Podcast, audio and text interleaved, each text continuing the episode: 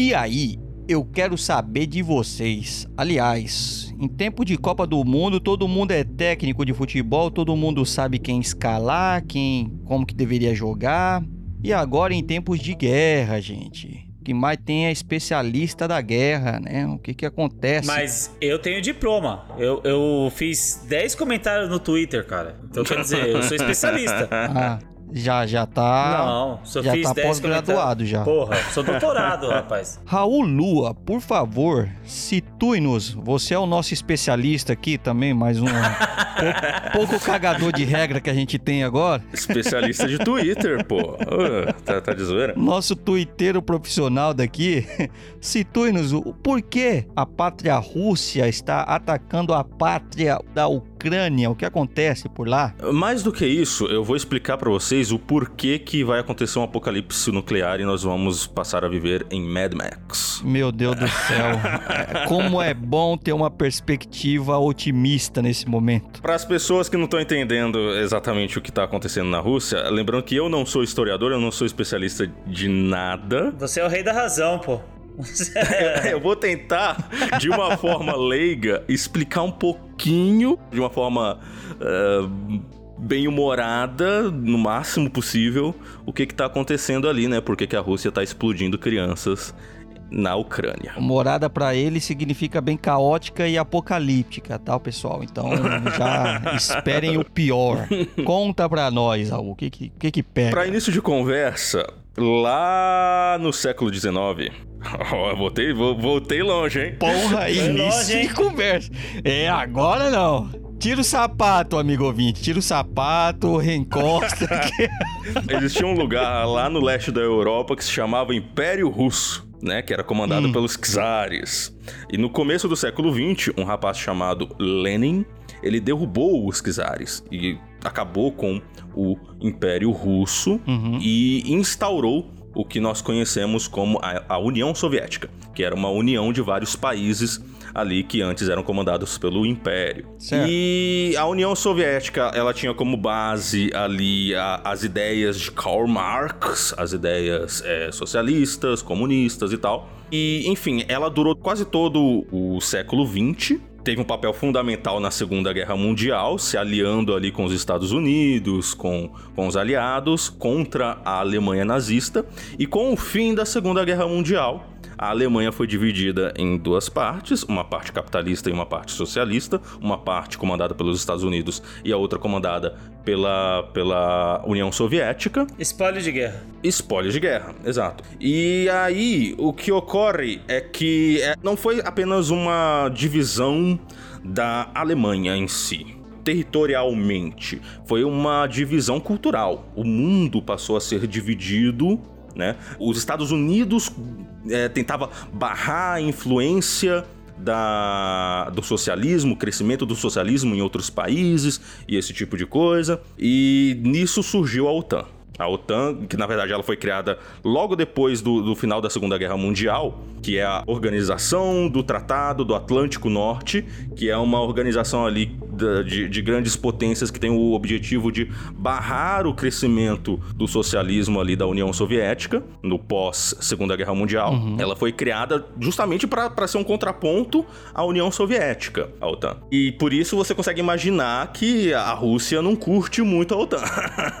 a Rússia não vai É. muito com a cara da OTAN. Mais ou menos. Exato. Porque, na verdade, a, a OTAN é pra combater a Rússia, né? Foi formada pra isso. É, foi formada para combater, na época era a União Soviética, né? É. E aí, com, com o fim da Guerra Fria, com a queda lá do, do, do Muro de Berlim, a União Soviética ela se desfez. E aí, os países que compunham a União Soviética, eles se dividiram. E aí, passamos a ter ali o território atual da Rússia, da Ucrânia e de diversos outros países. Quando você pensa em União Soviética, você acaba associando mais com a Rússia, porque é o país mais, mais poderoso ali daquele, daquela galera, né? Sim. E a Rússia, ela ainda tem essa, essa cultura de tipo, caramba.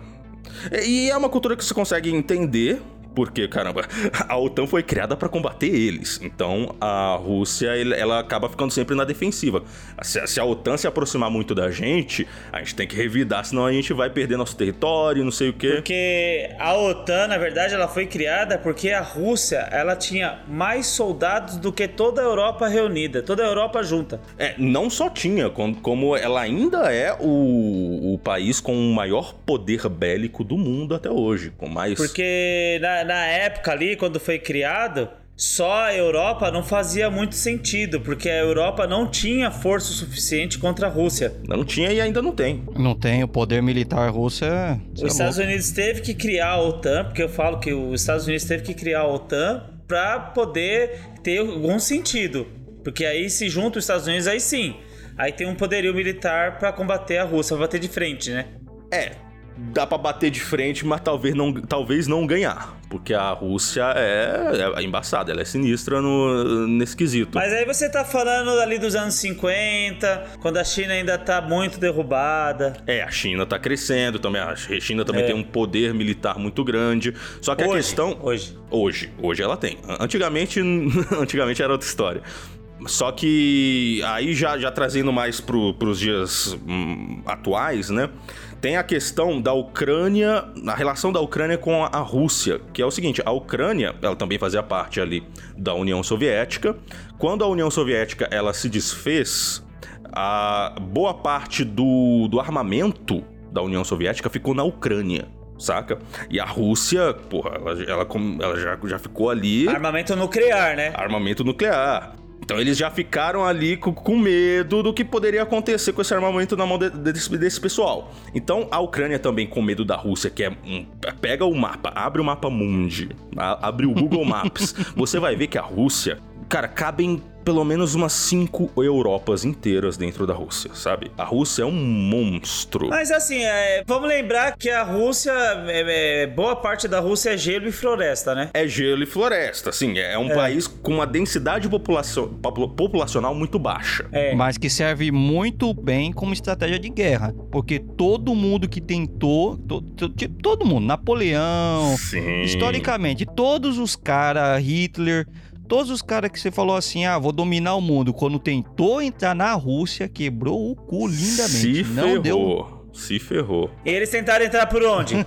eles tentaram entrar pela Ucrânia, que é o caminho de entrada mais fácil para a Rússia. Exato, porque é colado ali, tem uma fronteira grande. A capital da Rússia era Kiev, né? Era Kiev. Que é a capital da Ucrânia. É, exatamente. Capital da, da União Soviética, né? É. E que agora é a capital da Ucrânia, porque se dividiu e tal. Só que aí a Ucrânia, ela fez um acordo com a Rússia. De tipo, ó, a gente te entrega o armamento nuclear que a gente tem, desde que vocês não, não tentem invadir o nosso território. É. E eles fizeram esse acordo. A, a Rússia meio que, tá, tudo bem, vou deixar você ser independente aí, desde que você fique aí quietinho, sendo... Lembrando que isso foi em 1990, né? Isso foi logo depois do fim da, da Guerra Fria, né? Da União Soviética. Isso. E aí, o, o que acontece é que quando entra a OTAN na jogada, o negócio fica um pouquinho complicado. Porque a Ucrânia, ela vive com medo de ser invadida pela Rússia. E aí, dentro da Ucrânia, a gente tem que lembrar que a Ucrânia e a Rússia já foram a mesma nação. Então, dentro da Ucrânia, tem muito povo russo ali. Tem. E existem também é, vertentes ideológicas diferentes. Existem pessoas na Ucrânia que são pró-OTAN e existem pessoas que são pró-Rússia. Então, é, existem pessoas que querem anexar a Ucrânia à Rússia e, e, voltar a ser uma nação só, e pessoas que querem se unir à OTAN. E a OTAN, ela tem uma, uma regra que é: quando você faz parte dos países da OTAN, quando um desses países é ameaçado, é os outros têm que se mover para defender o amigo, sabe? É tipo, é tipo uma máfia. É, faz parte da pacotinha. É, rapaz. Não, não, então, e a OTAN, ela, ela é meio ela é meio espertinha. Então ela viu ali a, a Ucrânia ali posicionada num, num local estratégico e falou: "Cara, vem Ucrânia. Vem com nós. Vem com nós que nós vamos ser amigos, nós vamos ser parça, tal". E o pau quebrou quando a Ucrânia começou a cogitar a ideia. É, porque tem pessoas lá que apoiam. Tem pessoas, pessoas na Ucrânia que apoiam essa ideia. E aí a, a OTAN começou a seduzir ali a Ucrânia e tal. E aí lá em 2014 foi quando aconteceu aquele episódio da Crimeia, né? Porque a, esses, a, essas pessoas que são pró-OTAN, elas fizeram um movimento que derrubaram o antigo presidente da Ucrânia, uhum. que era um presidente que era pró-Rússia, que era um presidente que era chegado do Putin. Eles derrubaram esse presidente e colocaram no lugar dele um cara que é pró-OTAN. Então o Putin já, já ficou ali com o sinal de alerta ligado. Putinho ficou putinho. Porque ele reparou que, caramba, a Ucrânia, que é um país que tá numa posição estratégica que pode atacar a gente, eles agora têm um líder que ele é pró-OTAN e eles estão se aproximando da OTAN. E aí, lá em 2014, eles aproveitaram que estava tendo esses conflitos pela queda desse antigo presidente e o Putin foi lá e rap e abocanhou a Crimeia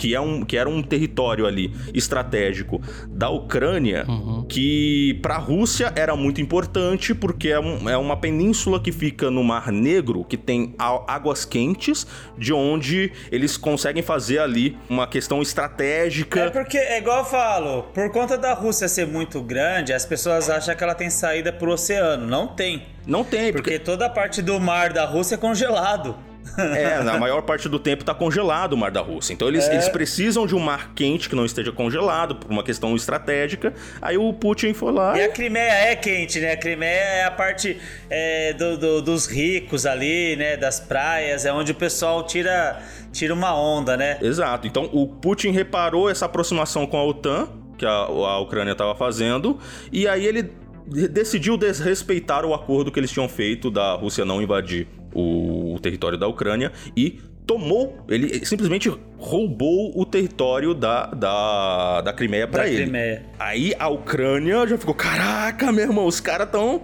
tão invadindo a gente. Então isso já fez a Crimeia se aproximar ainda mais da OTAN, sabe? E, e, e porque eles, eles querem essa proteção, eles querem essas, essa parceria para que a Rússia não invadam o território deles e tal. Acontece que nas na última semana o que aconteceu é que é, também tem, tem um, um, pequeno detalhe que a gente esqueceu de, de mencionar, que é um cara chamado Biden. o, o, o, Biden, o presidente dos Estados Unidos. Ah, nos Estados Unidos tem um presidente agora? então, Eu é uma figura bastante engraçada. Um banana, um banana. Porque vamos lá, todo mundo achava que o Trump era um cara muito louco. E ele era um cara muito louco. Ele era um cara meio esquisitão. Não, ele é. Não, ele ainda é, porque ainda tá vivo. É. Mas ele meio que não tem mais importante. Não é mais, mais tão importante. Não, é importante sim, porque ele ainda tá falando.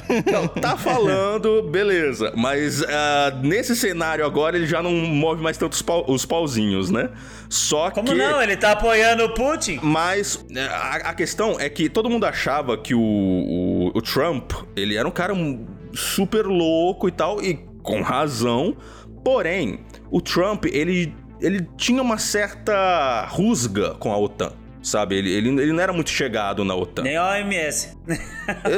e, e se ele é, estivesse no poder ainda, Existe a teoria de que ele não iria pisar no calo do Putin, ele não iria pisar no calo da Rússia, saca? Uhum. E ele também não ficaria tão ao, ao lado da OTAN. Nesse caso, não. Nesse caso, nós temos o Biden, que tá no poder, e o, o velho é louco. O velho é loucão. Ele comprou a briga e falou: se a Rússia avançar e tentar é, conquistar o território da Ucrânia, nós vamos retaliar e não sei o quê. E aí o Putin, o Putin, que ele já, já é um cara que ele quer reconstruir a, a União Soviética nos moldes que eles tinham no, no auge da União Soviética e, e reunir ali aqueles países que se separaram da Rússia e que agora estão meio que se aliando com a OTAN, ele pensou, ah, que se dane. E aí ele fez o que a gente chama no poker de all-in, que é você apostar todas as fichas. E o cara invadiu a Ucrânia. Pagou pra ver e, e, viu que, que o mundo não se mexeu, o mundo deixou. Pois é, porque a Ucrânia ela não se juntou à OTAN é, oficialmente e a OTAN largou eles lá. E agora eles estão tendo que se virar. Hoje nós estamos gravando esse episódio no dia 25 do 2 e tá um quebra-pau lá na, lá na Ucrânia. E a Ucrânia tá sozinha. E a Ucrânia tá sozinha, o, o, presidente da Ucrânia tá totalmente desesperado e ele é, tá decepcionado de ter sido abandonado pelas outras nações. E a gente vai ter que esperar para ver qual é o resultado disso, né? É, ele ficou em cima do muro por muito tempo, né? Ficou. Ficou em cima do muro por, por muito tempo, não, não agiu e o, é. pau, o pau quebrou.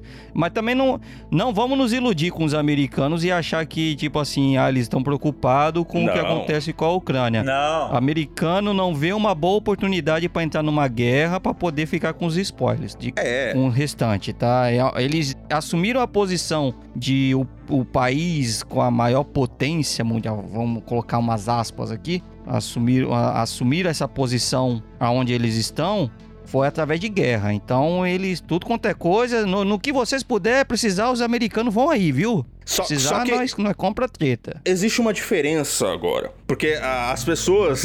É, é, é, essa, esse conflito que está acontecendo na Ucrânia está sendo noticiado em todo lugar, inclusive aqui no Brasil, obviamente. Mas as pessoas não estão uhum. nem aí. As pessoas estão pensando: ah, não, é só mais uma guerra. A gente vê notícias de guerra o tempo todo. Já teve tantas guerras no passado Primeira Guerra Mundial, Segunda Guerra Mundial. Uhum. Agora não, não vai ser diferente, vai ser a mesma coisa e não vai afetar a nossa vida, né? É aí que você se engana. É aí que você se engana. Por quê? É, para começar, é, é, esse conflito na Ucrânia, ele começa tendo algumas influências básicas no nosso dia a dia, por exemplo, com o fato de que a Rússia ela é um dos principais produtores de petróleo e de gás do mundo. Uhum. E com o, a, os Estados Unidos e os outros países em conflito com a Rússia e impondo sanções à Rússia, todo esse comércio ele é afetado e a Rússia para de distribuir seus commodities para o mundo e isso faz com que os preços de tudo comecem a subir. Aqui na Europa, a Alemanha está sendo muito prejudicada, né? Porque a, o posicionamento da, da Europa não foi em questão militar, foi em questão econômica, né? Eles barraram tudo quanto é coisas voltada para finanças da Rússia, sabe? Tudo Exato. é com os bancos russos.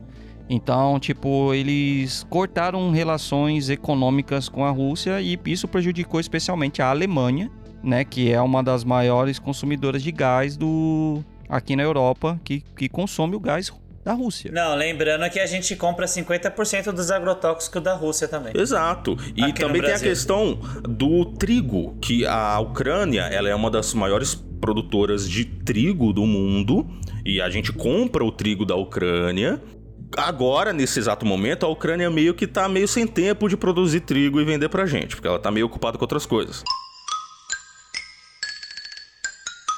Eu já parei de comer pãozinho há muito tempo já, então isso não me afeta. então, eis a questão. E a carne não tá barata no Brasil, né? Exato. Com o fornecimento de trigo da Ucrânia sendo é, paralisado, o trigo que é produzido no Brasil é valorizado e fica mais caro. Então, da próxima vez que você for no supermercado, vai estar tá tudo mais caro e você não vai saber por quê. Ah, por que que tá mais caro? Bom, é por causa daquela guerra que você falou que não tá te influenciando, né? E a gasolina? A gasolina. Que já tava aumentando já. Exato, e que influencia tudo. E sendo um pouco mais extremo, Cara, se essa guerra estourar de verdade e nós tivermos uma guerra entre Estados Unidos e Rússia, não vai ser como na Segunda Guerra Mundial, na Primeira Guerra Mundial, que eram uns, uns soldadinhos daqui atirando nos soldadinhos de lá, uma, um aviãozinho aqui, um tanque de guerra ali. Não, hoje em dia, nós estamos no século XXI, uma guerra mundial seria uma guerra nuclear. Seria cidades e milhões e milhões de pessoas sumindo em literalmente um segundo. Verdade. Sabe? Virando cinzas, virando pó. Uma bomba nuclear, como por exemplo a, a Tsar Bomb, que é uma das maiores, uma das bombas mais poderosas do, da Rússia, ela é capaz de detonar toda uma cidade e queimar a atmosfera saca? Ela faz, ela abre um buraco na camada de ozônio que gera todo um desequilíbrio ambiental e a fumaça radioativa pode inclusive gerar um inverno nuclear. A gente vai voltar para uma era do gelo, tá ligado? Ou seja, uma guerra nuclear, ela pode ser simplesmente o fim da, da, da espécie humana, ou pode ser o fim da sociedade como nós conhecemos, e a gente vai passar a viver em Mad Max. Eu tô sentindo um certo fascínio da sua parte a respeito disso. é, é, um pouco Eu fascinante. tô achando aqui, Raul, tô achando aqui para mim que você já deve ter, inclusive, até, até a sua roupinha Mad Max de couro. Já aí você já tá meio que preparado pro esquema. Deve ter um bunker. Não tenho, mas tô planejando. Tô planejando adquirir. Vocês também têm, têm que se planejar, adquirir seu, seu carro com motor V8 para poder correr no deserto, porque o bagulho vai ficar, vai ficar sinistro. Aproveita para ouvir um pouco Deus. de Tina Turner para entrar no clima. Que já era, meu irmão. Se, se esse negócio piorar, é apocalipse. É, vamos orar agora, né? Orar pelas famílias, né? Pelo, pelo povo que tá da Ucrânia que tá sofrendo todo esse ataque aí. E pedir paz, né, mano? Que é, esse assunto termine em paz, né, cara? Que guerra ninguém ganha com isso. Independente, né? Exato. E se nada der certo, cara, se nada der certo, a gente prepara um bunker e, e começa a dar risada, né? Porque é melhor, é melhor ir embora É. desse mundo só sorrindo do que, do que na tristeza. É isso mesmo. Vamos começar? Bora. Eu sou o Wilson Silva Eu sou o Raul Lua. Eu sou o Fábio Henrique. e esse é o Rei da Razão Podcast. Fala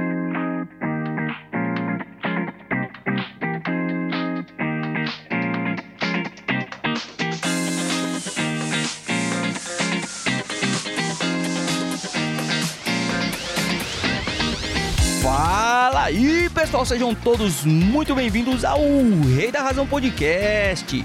Aqui o entretenimento é garantido. Todos os episódios gravados estão disponíveis para baixar gratuitamente aqui no nosso site, orreidarrazão.com.br.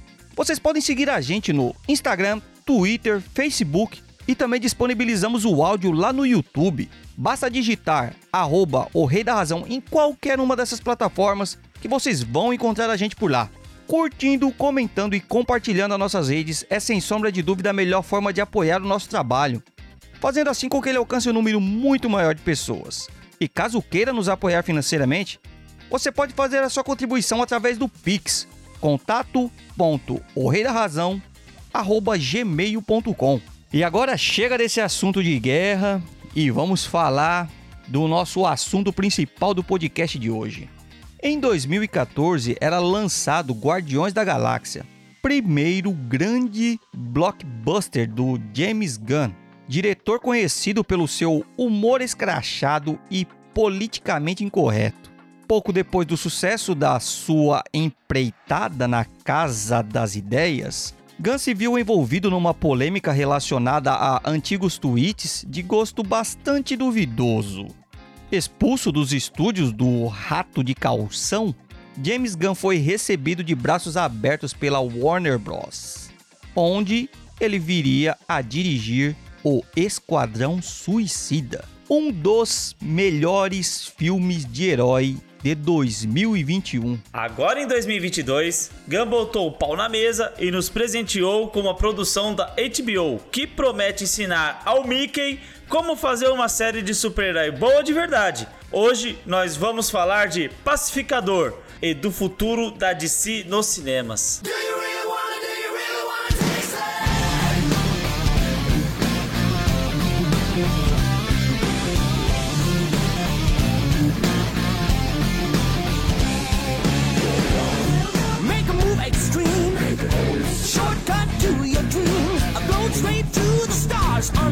dying thing. Getting high, getting snow blind game. Set Make a tune, chick a boon in a world beyond. Gotta beat, gotta heat on the phone is straight.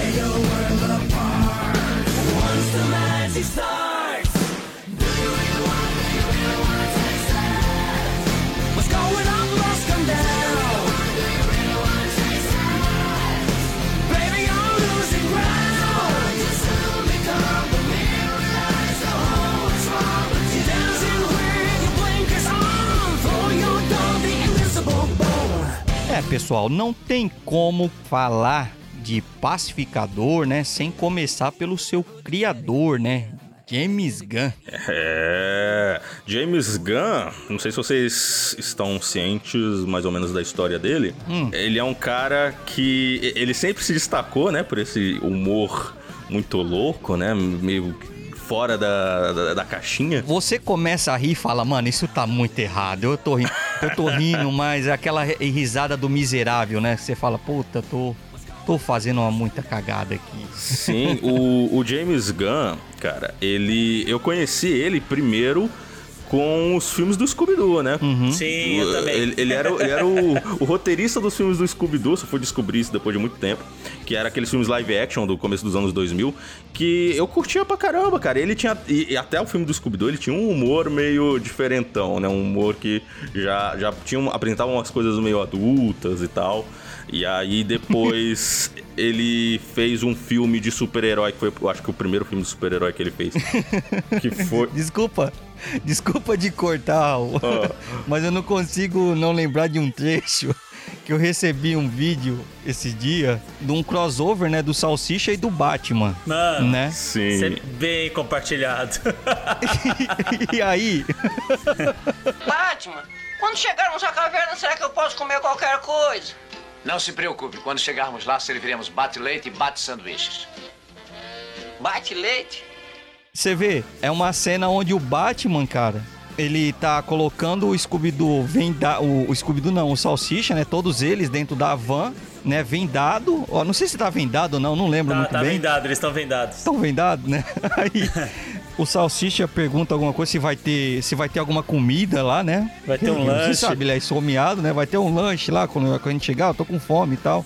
Aí o Batman fala que não se preocupe, quando você chegar lá, vai ter Bate leite. vai ter bate-leite e um bate bate ca- bate café, bate pão, alguma coisa assim. Aí o o Salsicha olha pra trás desconfiado e pergunta: "Bate leite?" Ma- Mas isso, isso aí é um trecho real de um desenho do. Isso é um desenho. é, não, do- ele pergunta mesmo pro Bate, ó. Bate leite, mano?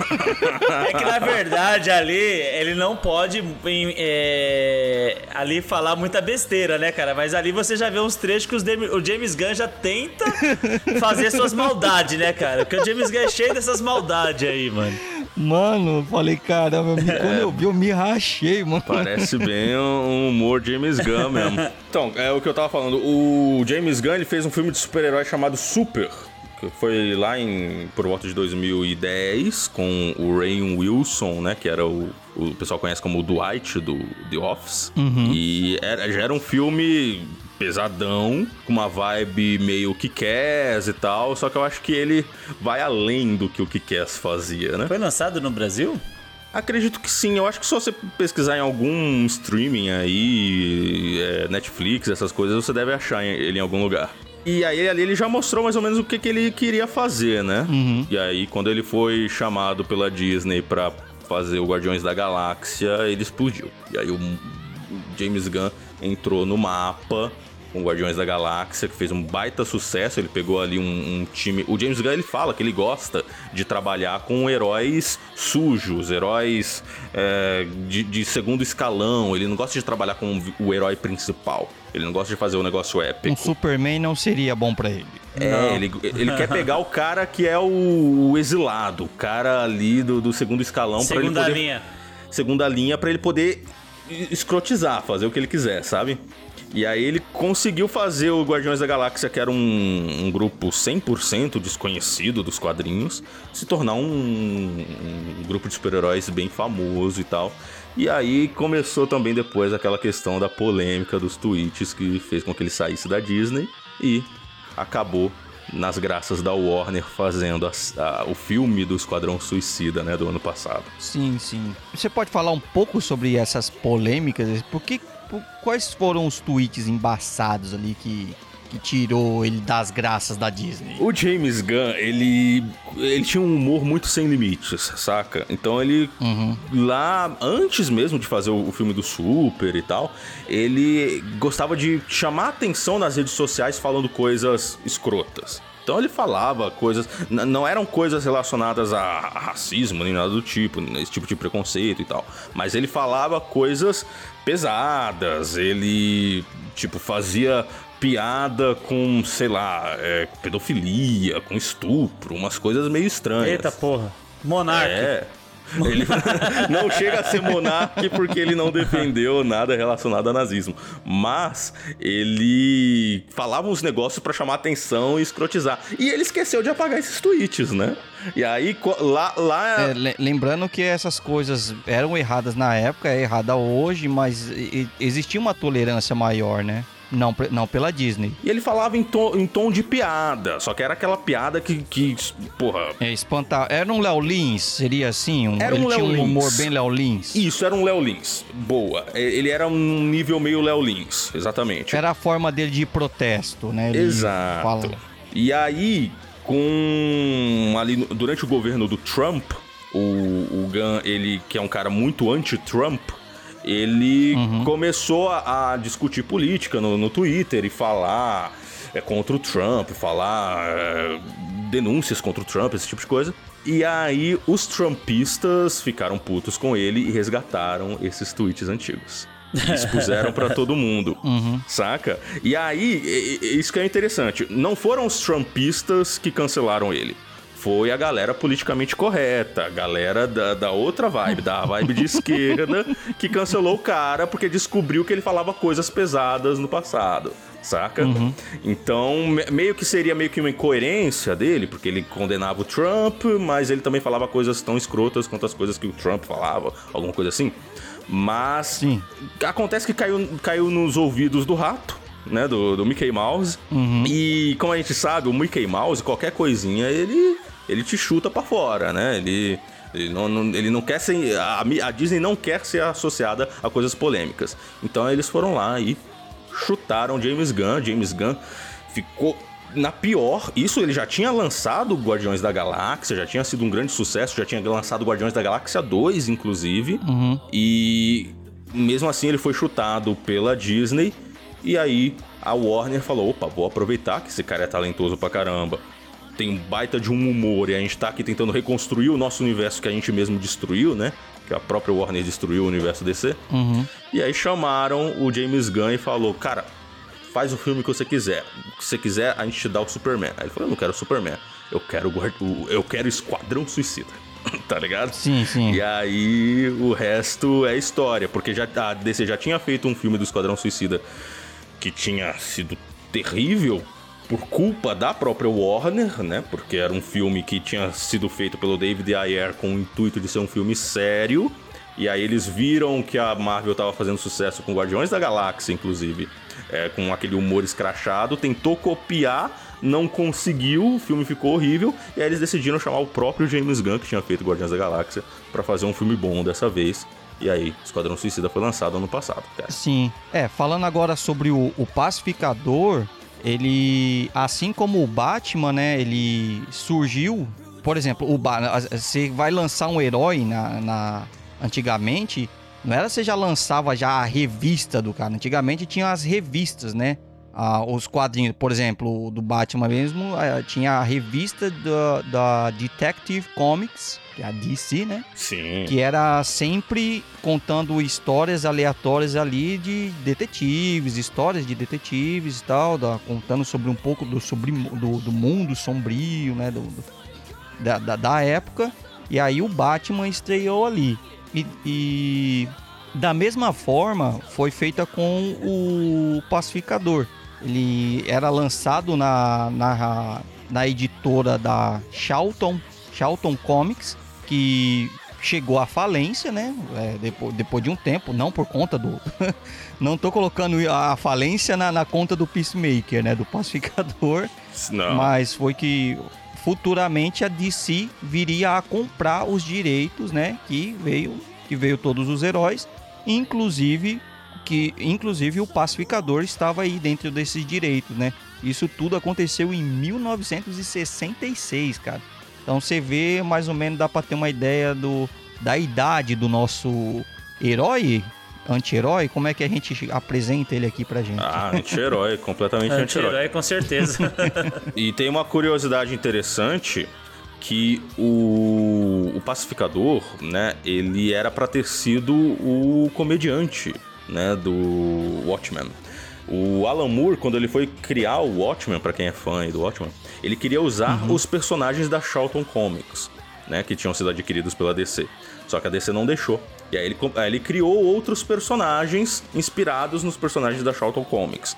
Então, a ideia dele era contar aquela mesma história do Watchmen, só que em vez do, do comediante, no lugar dele seria o Peacemaker, o Rorschach seria o Questão, né? Ia ter o Besouro Azul também ali na, na, na história do, do Watchmen, mas ele não pôde usar os personagens da Charlton Comics, e aí ele criou os personagens originais ali da, da- do Watchmen, né? Sim. Então, o, o pacificador ele tem uma história, né? Ele tem, ele, ele tem um- uma certa relevância aí ne- nessa história dos quadrinhos, cara. Sim, sim. E sobre a, a escolha do, do nosso ator, quem mais poderia ser apresentado que você acha que poderia ter feito um papel tão bom quanto, cara? Porque John Cena simplesmente roubou a cena. mano. Na verdade, John Cena nasceu pra esse papel, né, cara? Porque tudo que ele fez na vida foi uma bosta.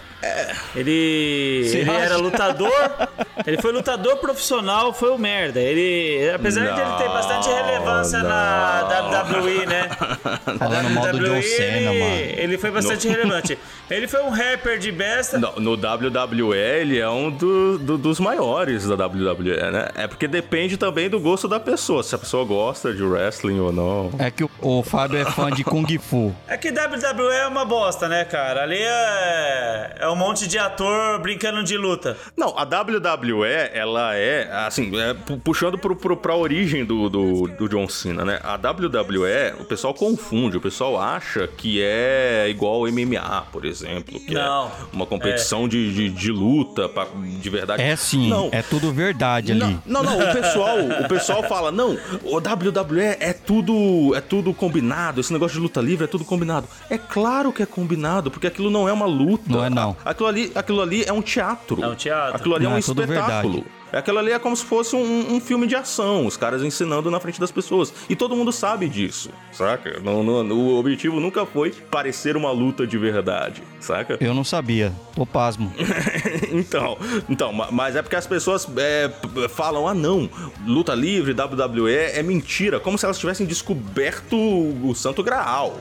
Como se, nossa, caramba, parabéns, você descobriu um negócio que ninguém sabia. Não, todo mundo sabe disso, caramba. Todo mundo é, sabe que aquilo ali é um espetáculo e não uma competição de verdade. Competição de verdade é MMA. E ele foi campeão três anos consecutivos, né? É, campeão, assim, né? Não tem. É, é que, na verdade, no WWE eles decidem quem é o campeão pela popularidade. Como ele era um cara muito carismático, né? Que a gente descobriu agora no Peacemaker, ele fazia muito sucesso no WWE e aí ele era o cara que ficava em destaque ali e tal. Junto com o The Rock. Tem, tem lutas clássicas entre o, o John Cena e o The Rock no WWE. A gente tem que lembrar também que ele foi rapper, né? É, mas aí também, tipo, essa parte aí eu nem, nem fui atrás pra ver, né? A gente faz que nem os, os tweets do, do, do James Gunn, a gente finge que dá uma passada de pano. Mas eu nem sei, vai vai que ele é bom, eu não ouvi. Ele chegou a fazer alguns filmes re- relevantes assim, mas assim, que não fez. Ele, ele, no papel dele, não fez sucesso. Os filmes que ele fez, fez sucesso, porém ele não fez muito sucesso nos filmes. É, ele nunca teve um grande destaque, não. Ele tentou seguir ali na vibe do The Rock, né? Mas o The Rock, ele conseguiu destaque logo de cara, explodiu e tal. Ele não, ele tá começando a ficar conhecido agora e, cara... Vou dizer que ele tem um, um range de atuação, né, dramático maior do que o The Rock, cara. Ele, ele consegue entregar mais drama. Ele tem cabelo, já começa por aí, né? Será que uma pessoa careca merece ouvir uma piada dessa?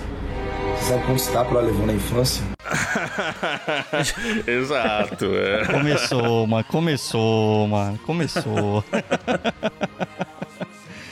Bom, falando um pouco sobre quando que esse pacificador, até aquele momento, né, não tão famoso, quando foi apresentado ali, foi pra gente mais no Esquadrão Suicida, né? Que foi quando ele realmente É, foi a primeira vez que eu vi o pacificador. não que ele tenha ganhado destaque, né? Mas foi que a gente realmente viu esse pacificador que até o momento pra gente ele teria ficado lá em 1966 mesmo. É. Bom, pelo menos eu eu mesmo nunca acompanhei. E o James Gunn, acho que ele fez isso pro- de propósito mesmo e trouxe ele aí pra luz e foi apresentado pra gente no Esquadrão Suicida. Vamos falar um pouquinho do filme? Pro pessoal, pro pessoal já saber, né, que é primeira coisa, se você não assistiu o filme Esquadrão Suicida, você vai ficar perdido. É, não, e vai tomar spoiler.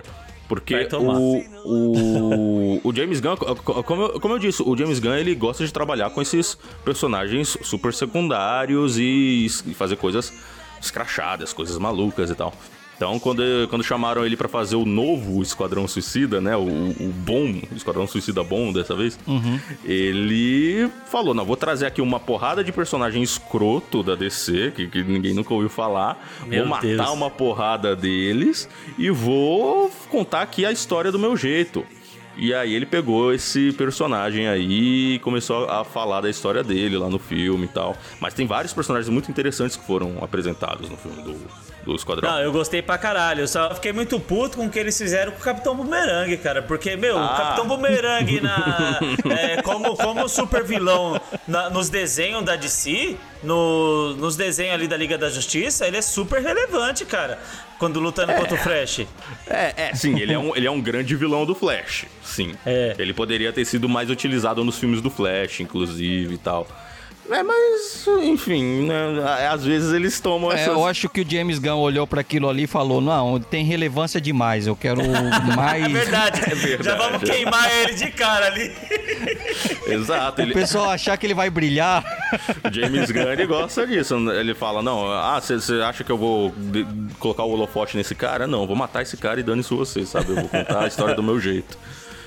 Mas é... Ah, apesar que eu, eu vejo ali, quando, quando eu vejo o pacificador entrando na cena ali, junto com, com o Idris Elba ali, do o Sanguinário, é, a, a princípio o Sanguinário ele entra como substituto do. Do Will Smith, Do Will Smith ali, né? Do. Como que é o nome dele? O atirador. É o Deadshot, é o pistoleiro. Pistoleiro. Pistoleiro, pistoleiro. E quem que é o atirador? Tô, tô, Não, tô, não tem já tô atirador, trazendo não. um- Atirador deve ser um filme do Stallone aí que tá na sua cabeça, sei lá. Caramba, mano. Cara, Stallone que é o Tubarão Rei, pô. É o Tubarão Rei, exatamente. Ma- Mas, o corpo, o corpo dele, é, na verdade, é o Economus, né? Vocês estão ligados? Economus. É, do, da série do Pacificador, o gordão. O Barba Tingida. é ele? Ah, é? Sério? Isso eu sabia não, mano. Não, porque ele faz uma participação ali. O corpo do Tubarão Rei é o Economus e a voz é do, do Stallone. Ah, que da hora. É, rapaz. Ô, mano, o tubarão é o meu personagem favorito do, do coisa. Vocês me desculpem, não, é muito bonitinho ele. Ele é da hora, pô. A caça-rato ali querendo fazer amizade com ele, aquela menina maconheira que vive dormindo. Ele é, e o sono dela é tão forte que ele quase engoliu ela enquanto ela dormia, O tubarão né? tava pronto pra matar ela, mano. Mas ali você vê que é uma disputa. Não chega a ser uma disputa de liderança, porque bem no princípio ali o pacificador deixa bem a entender, fala: É, você não é, fala pro sanguinário, né? Você não é o líder, então você tem que liderar, né? Tipo, ele fala, o sanguinário fala pra ele, pô, mas eu sou líder de porra nenhuma, eu quero sair daqui. É, Sim. A postura do pacificador, você vê que o John Cena, ele realmente, ele trouxe o personagem do filme totalmente mesmo. Eu, eu falo assim como a experiência que eu tive foi a seguinte, eu assisti o filme e depois eu assisti a série. E depois eu voltei no filme. Eu voltei no Eu voltei. filme. Sim. Eu voltei no filme Fiz a e, mesma e que coisa. do caralho, mano. E que do caralho, que você vê que você fala, mano, dá pra ver que esse cara. Assim, ó. Mostra onde foi que a DC errou e aonde que a Marvel acertou. Porque hum, já, já, já falei isso em podcasts passados, onde eu falo que a Liga da Justiça ter sido apressada, de modo que a gente não. O fato de não ter um, um filme solo de cada herói faz com que a gente não crie uma simpatia. E quando eu assisti o filme pela primeira vez, eu olhei e falei, tá, esse é o pacificador. Que no final acabou se mostrando até um pau no cu, um vilão, né? Não, não, não um vilão. Sim. Aliás, é, a princípio eu vi ele como um vilão na, na- na primeira vez, mas na segunda vez, aí eu já via o pacificador, já ele vendo que ele estava lutando pelos ideais que ele acreditava. Sim. Então eu criei uma simpatia pelo, pelo personagem, por, por conta de ter assistido a série, né, cara? Exato. E, e ele trouxe. Ele trouxe tudo do que tava no filme e jogou direto pro, pra série. Ficou perfeito, cara. É, porque bem ali o, o Sanguinário deixa bem entender, né, cara? Que ele é um, ele é um babaca mesmo, que ele mata a Enzo, né? Que ele, ele usa o patriotismo dele pra poder matar todo mundo. Sim. Quer que se foda, que mulher, criança. Até ele fala: mato mulher, criança. É, pela, pela paz dos americanos, pela paz do nosso país, né? Que ele usa o patriotismo pra, pra tudo, né? E na série você descobre que é da boca pra fora. É que ele não, não- ele não tem capacidade de matar uma criança, né? Na verdade, no filme, no filme se cria ali aquele cara babaca, escroto, e na série é uma reconstrução. Você vê que é uma desconstrução do que foi construído em cima dele, que você vê quem foi o culpado de tudo aquilo. De toda aquela babaquice. Exato. Sabe? Vão transformando ele. Ele entra numa fase de transformação. E só dando um- uma contextualizada pro pessoal, vou fazer aqui um resumo rapidinho do filme, né? Que no filme a gente acompanha ali a- o, o Task Force X, né? Que é o Esquadrão Suicida ali comandado pela Amanda Waller, né? Aquela atriz é do caralho, aquela atriz, eu acho ela incrível. Verdade. E ela. Ali a gente já, já vê a- os- alguns dos personagens que depois a gente vai acompanhar na série do, do, do Pacificador, né? A gente vê ali a Harcourt, o, o, o Economus ali, todo mundo ali na, na central, ali auxiliando a, a Amanda Waller, né? E a, a missão ali na, no filme do Esquadrão Suicida do James Gunn é eles vão pra Corto Maltese, que é uma ilha famosa dos quadrinhos da DC que agora ela é representada nesse filme como um- meio que uma republiqueta ali, inspirada na, na- em Cuba, esse, esse tipo de lugares. Isso. E ali eles têm a missão de destruir o projeto é, é Starfish, né? Estrela do Mar. Estrela do Mar, que é o- um projeto que eles não sabem exatamente o que, que é, mas eles precisam ir naquele lugar para destruir qualquer evidência daquele projeto.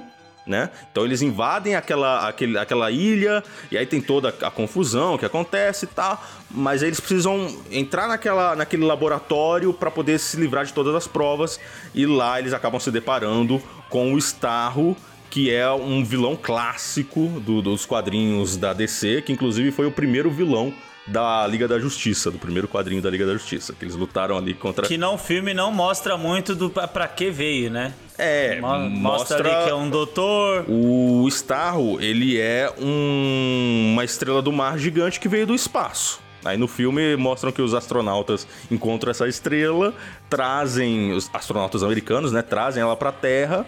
Só que aí, eu não lembro exatamente, eu acho que vocês vão lembrar melhor que vocês assistiram o filme mais recentemente, né? Ele. Essa, essa estrela acaba parando nas mãos ali dos, dos governantes da- de Corto Maltese. E, na verdade, eu acho que é um, um trabalho conjunto que eles fazem, né, com os Estados Unidos. É, no final do, do filme eles falam que os Estados Unidos levaram pra essa ilha porque eles não querem fazer experimento dentro, dentro dos Estados Unidos, né? Dentro do território dos Estados Unidos, exato. É, dentro do território americano, que eles acham muito perigoso. É, acham perigoso politicamente falando, né? Porque é uma coisa que eles acham que o povo americano é muito sensível a certos. A, a fazer experimentos Com humano. né? É, com humanos. É.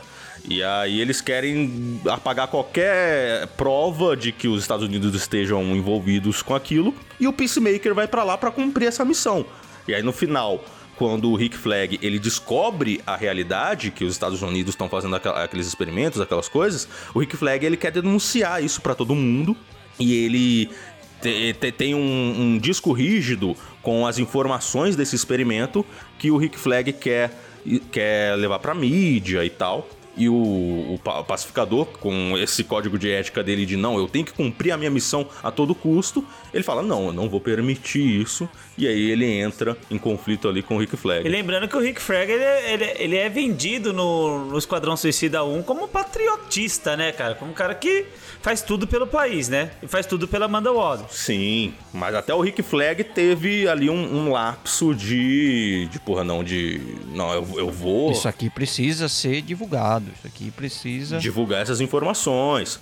Mas o pacificador tava ali, né? Com aquela lavagem cerebral que ele sofreu, sendo aquele peão que tava ali trabalhando pra Amanda Waller.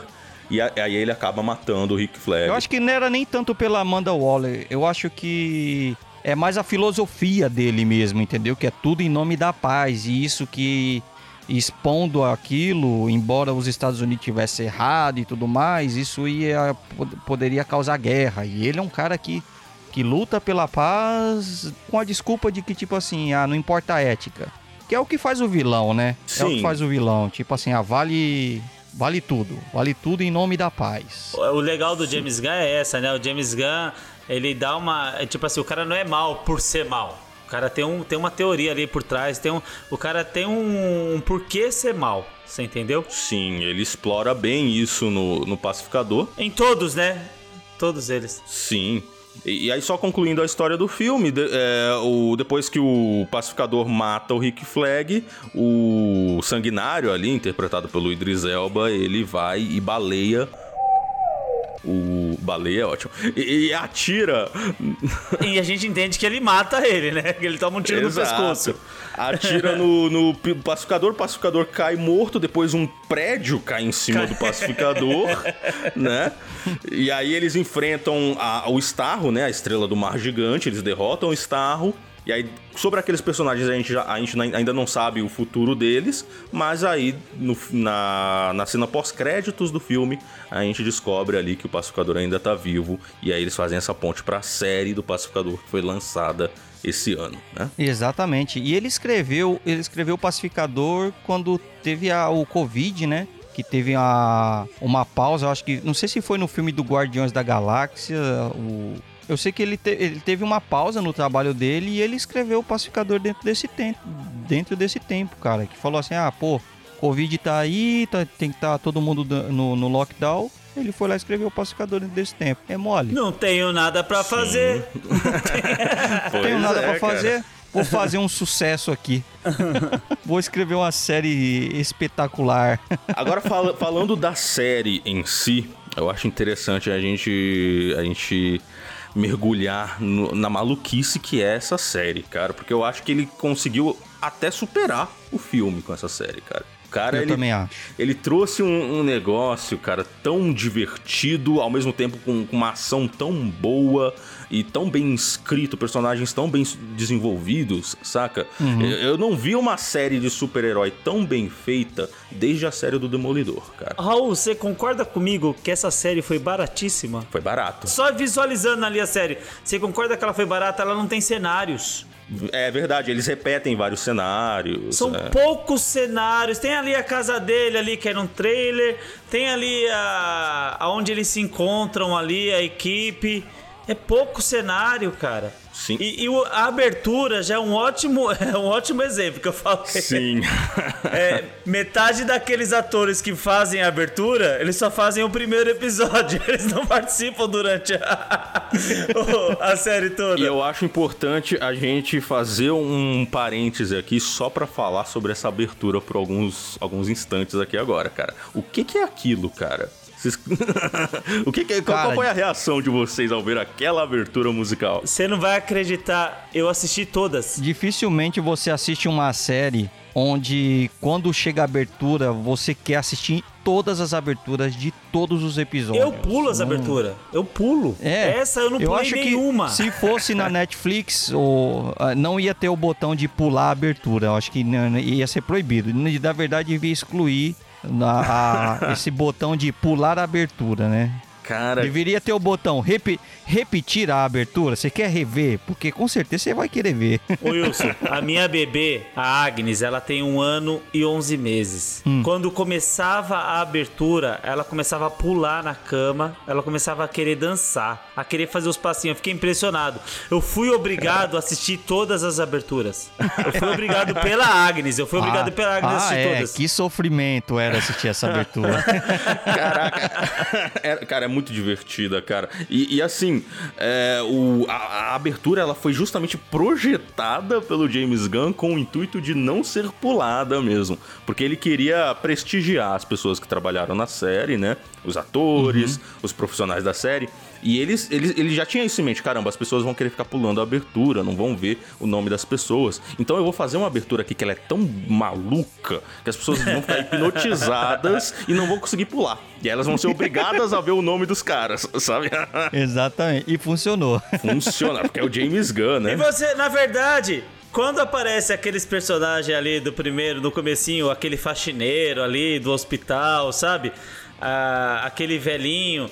Eu imaginei que esses caras iam aparecer durante os episódios, porque ele, como ele aparece na abertura. Eu também, eu também tive eu essa fiquei impressão. Com a impressão que eles iam aparecer durante. Não, eles apareceram ali e sumiram. Não apareceram mais, É. cara. O, o velhinho apareceu só mais uma vez pra falar do Batman.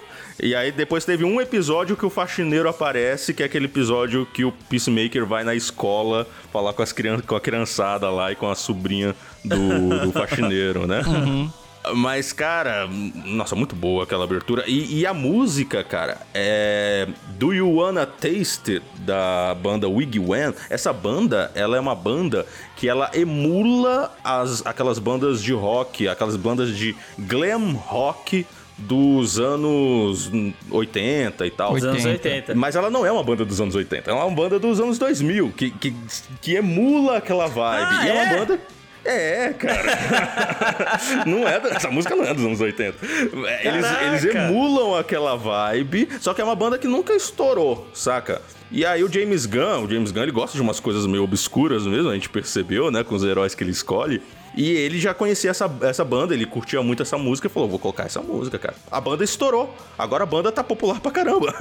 Depois de tanto tempo. Eu vou te dar uma dica. Eu vou te dar uma dica. Sim. Qualquer churrasco que você for, cara, coloca a playlist do James Gunn. A playlist do James Gunn, não do pacificador, do James Gunn. Cara, você vai fazer sucesso. Que também tem o Guardiões da Galáxia e tal também. Não, você vai fazer sucesso, cara. Ali toca só música boa, cara. Só toca até aquelas, sabe aquelas baladas, aquelas baladas hip hop, balada de rock. Mano, é muito boa. Pode, pode, vai, vai por mim. E eu ouvi essa playlist do Pacificador, cara, a semana inteira e tô ouvindo até hoje, viu? e cara, tem uns detalhes nessa abertura que são muito interessantes. Por exemplo, o, o James Gunn, ele sacou que se as pessoas dançassem daquele jeito, com a cara séria, ia ficar mais cômico do que se elas estivessem sorrindo, por exemplo. Então toda vez que um ator sorria, ele pa- parava a gravação e fazia eles repetirem. Saca? Porque é, inevitavelmente era é é uma coreografia muito bizarra. Então eles acabavam dando risada e não sei o quê. E ele falava: não, você tem que continuar sério. E isso combina, inclusive, com a temática da série. Porque é uma temática. A, é- a primeira temporada fala de alienígenas, né? As borboletas, que dominam ali as pessoas e elas começam a se comportar como zumbis. Não, James Gunn gosta de introduzir coisa nos outros. Né, cara? Você vê que lá na, na, na estrela, na estrela do projeto Estrela do Mar, eram estrelas que introduziam nas pessoas. Aí ele colocou também agora uma borboleta que introduz nas pessoas. Então é, o cara é meio tarado. Ele já tinha feito um filme anti- antigo também, que também tem a mesma temática. Ele gosta de repetir essa, essa temática de alienígena que entra nos outros.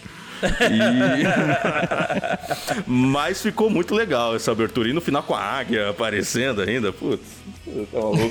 Assim ficou. A gente precisa falar dessa águia também, cara. Cara, eu fiquei impressionado. Eu fiquei impressionado com a águia. Porque, ah, na verdade, a, a princípio, né, eu sabia que era computadorizada, né? Mas, pô, você colocou um dublador pra águia, cara.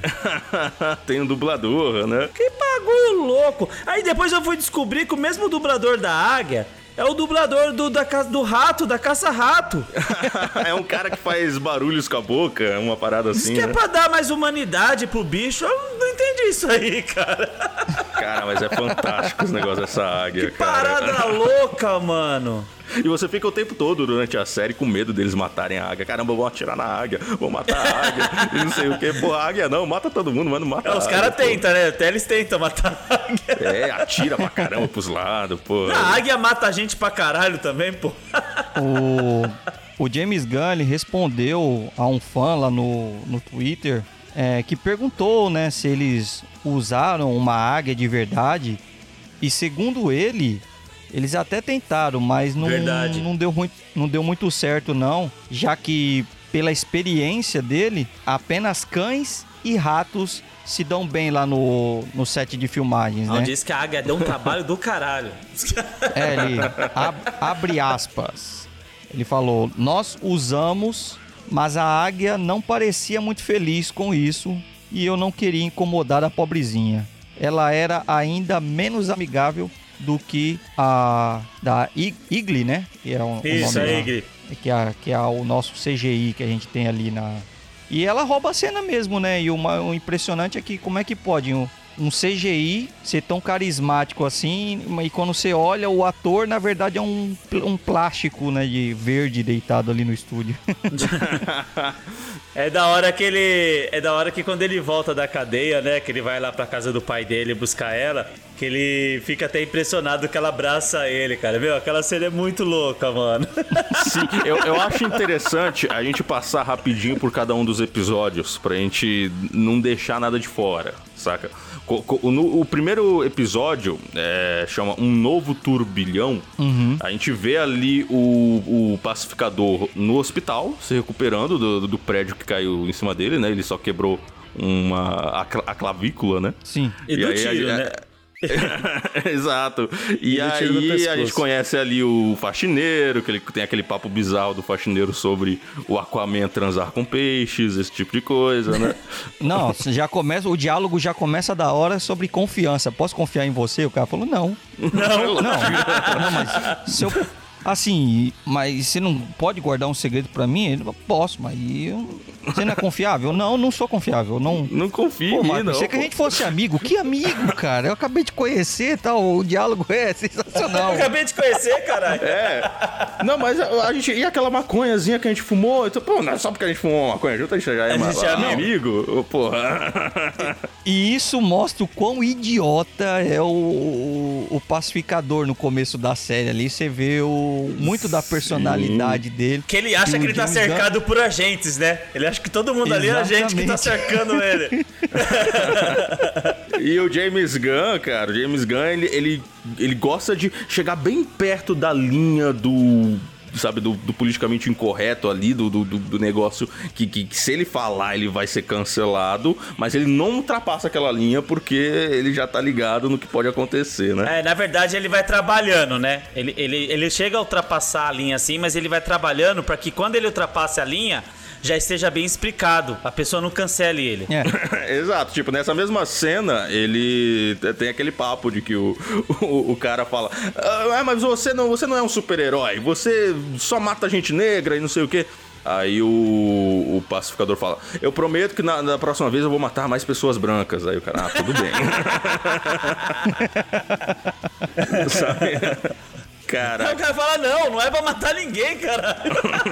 Não é pra matar ninguém, não. É pra mandar, matar mais os brancos daqui pra frente. exato. Não, ele- acho que ele promete matar mais os brancos daqui pra frente. É, né? ele fala, ele Exato. chega a falar. E aí ele volta pra casa e ele. Tipo, primeiro que quando ele tá saindo ali do, do, do hospital, você vê que ele tá naquela tensão. Caramba, será que os policiais vão pegar? E aí ele percebe que ninguém vai atrás dele, né? Não, eu consegui escapar. Ele faz ufa. E aí ele. "Oh, Caraca, tal, pô. E nem tava preso. E nem tava preso. E aí quando ele chega. em- Ninguém atrás dele. Quando ele chega em casa, ele vê ali que no celular dele tem um milhão de mensagens do, do vigilante, que até então a gente não sabia quem era, mas que é um cara Adrian maluco. Cage, né? Aquela mistura de Deadpool.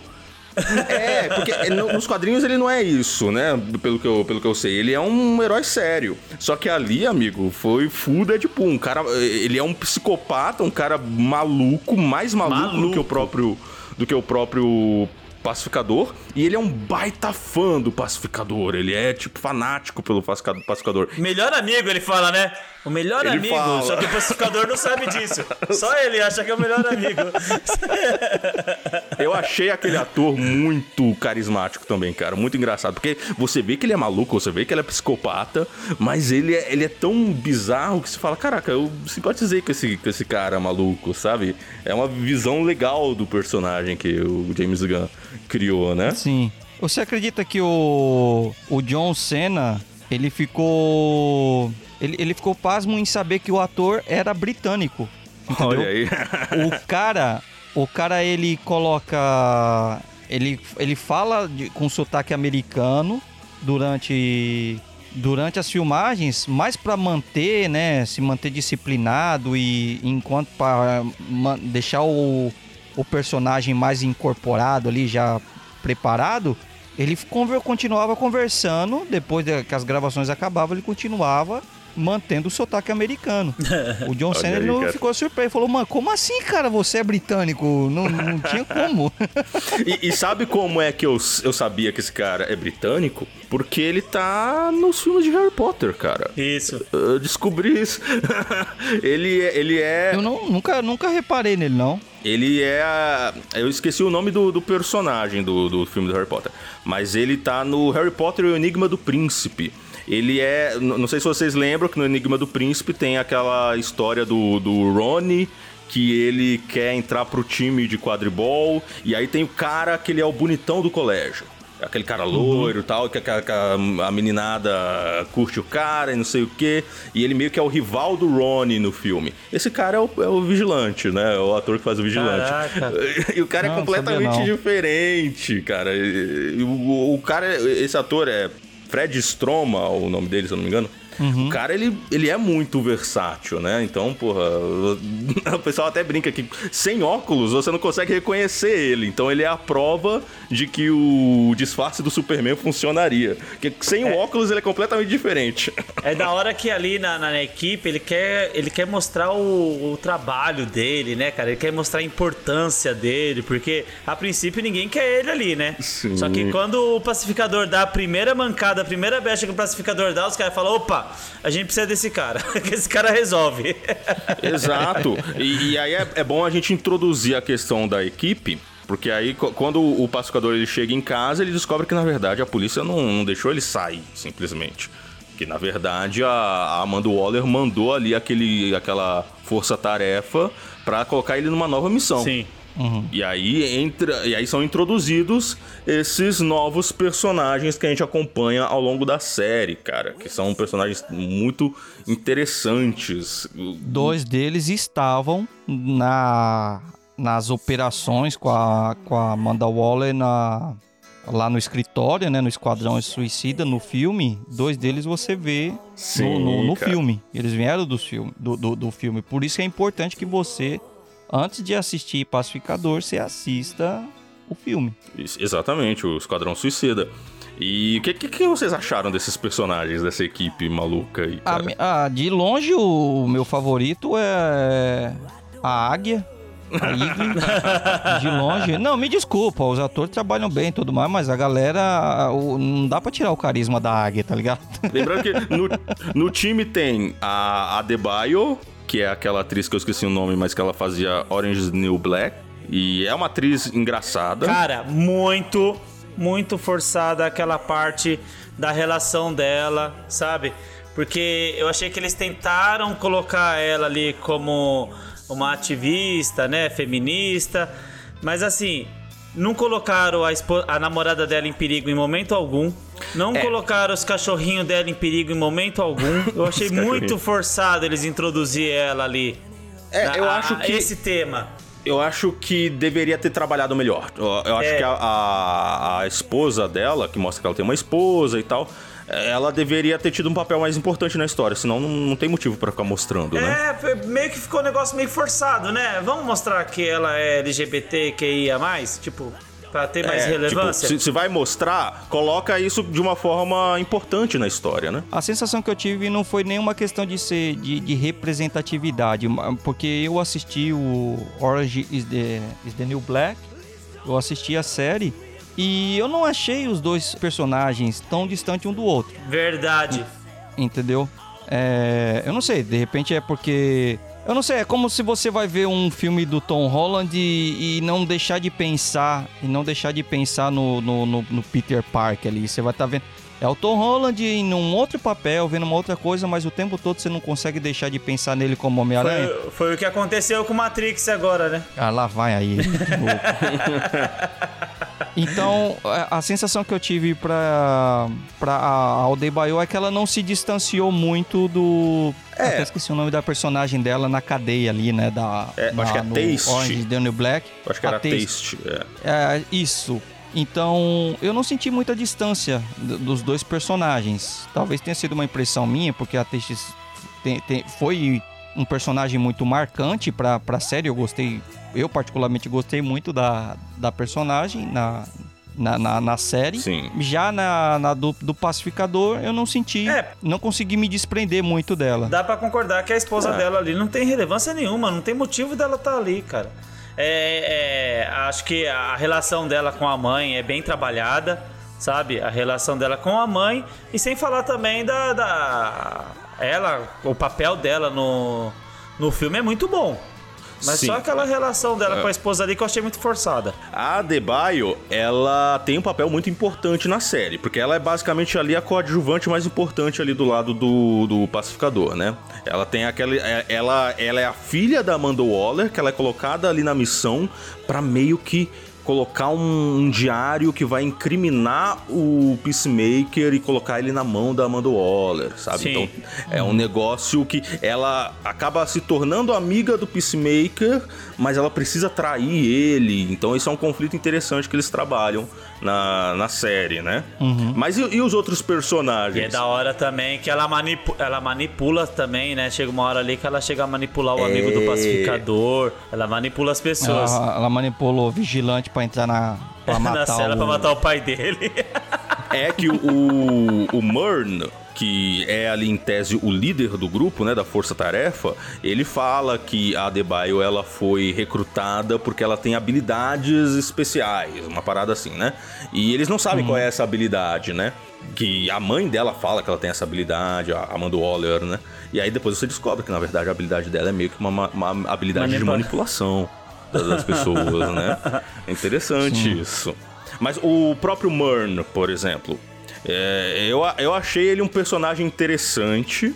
Porque ele era vendido como um, um assassino, um, um- um mercenário, né? com Que tinha um passado sinistro. O próprio É, o pacificador já conhece ele, já, já sabe a história dele, né? Quando entra ali. Sim, sabe que ele era um cara sinistro, um assassino, uma parada assim. O pacificador ele mostra que ele tem um, um certo medo de trabalhar com esse cara e Que tal. não era muito diferente dele, né? Na verdade, o pacificador fala: É, você não era muito diferente de mim. E exato, e aí a gente acaba descobrindo que na verdade ele tá sendo controlado, né, por uma das das borboletas. Então, e a borboleta escolheu ele, escolheu entrar dentro dele, porque se fosse pra ele morrer, tudo bem, porque ele era um merda, sabe? É. Porque ele era um, um assassino e tal. Eu achei um personagem legal. Tá aí um, um episódio que foi muito morno ali, né? Foi só pra desenvolver os personagens e tal. Foi o mais parado. Acho que é no quarto episódio que a gente tem esse plot twist aí que a gente fala: Meu Deus, mano, o cara é um, um- é um dos inimigos, cara. Exato. É da hora que a gente não quer ali, quando a gente começa a conhecer todos os personagens, a gente não quer que nenhum deles morram, né? A gente fica naquela, pô, tomara que não mate ninguém. E, na verdade morre os dois que era pra morrer, né? Que, É, exato. que é ele e, o- tem- e o pai do pacificador, né, cara? Porque o pai do pacificador é um cara psicopata. O cara é o exterminador, porra. O exterminador do futuro, do futuro. É o pô. T-1000, o T-1000 do vilão do Exterminador do Futuro 2, cara. O cara, ele impõe um respeito. É, é, eu confesso que no começo eu achei que. Eu pensei assim, cara. E se tivesse sido o próprio Exterminador do Futuro, né? Se tivesse sido o próprio Schwarzenegger, que fosse o pai do. do. do. do- Pô, seria E, top com- também. Com- no que, se, pacificador, no que né? se diz respeito a porte físico, faz sentido. Verdade. Faz sentido, verdade. cara. O Schwarzenegger ser pai do John Cena, olha que legal que ia ser. Ia ser do caralho. Mas, o, porra, o T-1000 também ficou da hora pra caramba, né? Como esse vilão. E aí ele traz uma discussão totalmente pesada pra série, né? Sim. Que, que, que E ele foi. é um cara muito fudido, né, mano? Porque ele tem ali aquela sala secreta ali, como que é o nome que, que os caras falam? Que é. Então, é, um- é uma sala que meio que tem um. É a Batcaverna. É, tem, tem um. É, bem É como se fosse um buraco de minhoca, um buraco de Isso. minhoca ali dentro da, da parede. Parece que ele é Cara, é um muito super louco. físico sinistro, sabe? É, Que- que ele é con- bem inteligente. construir umas, um, aquelas tecnologias do, do capacete O e tal. capacete do pacificador é chapado, tem vários modelos, né? Vários capacetes com vários formatos. É, o cara é super poderes. inteligente. E meio que o ca- e meio que o pacificador é controlado pelo pai dele, né, cara? Que o pai que ele tipo assim, você vê que ele já chega lá com vergonha, né, de falar que foi preso. É, você foi preso, você foi baleado por um idiota, né? E tem tudo aquilo.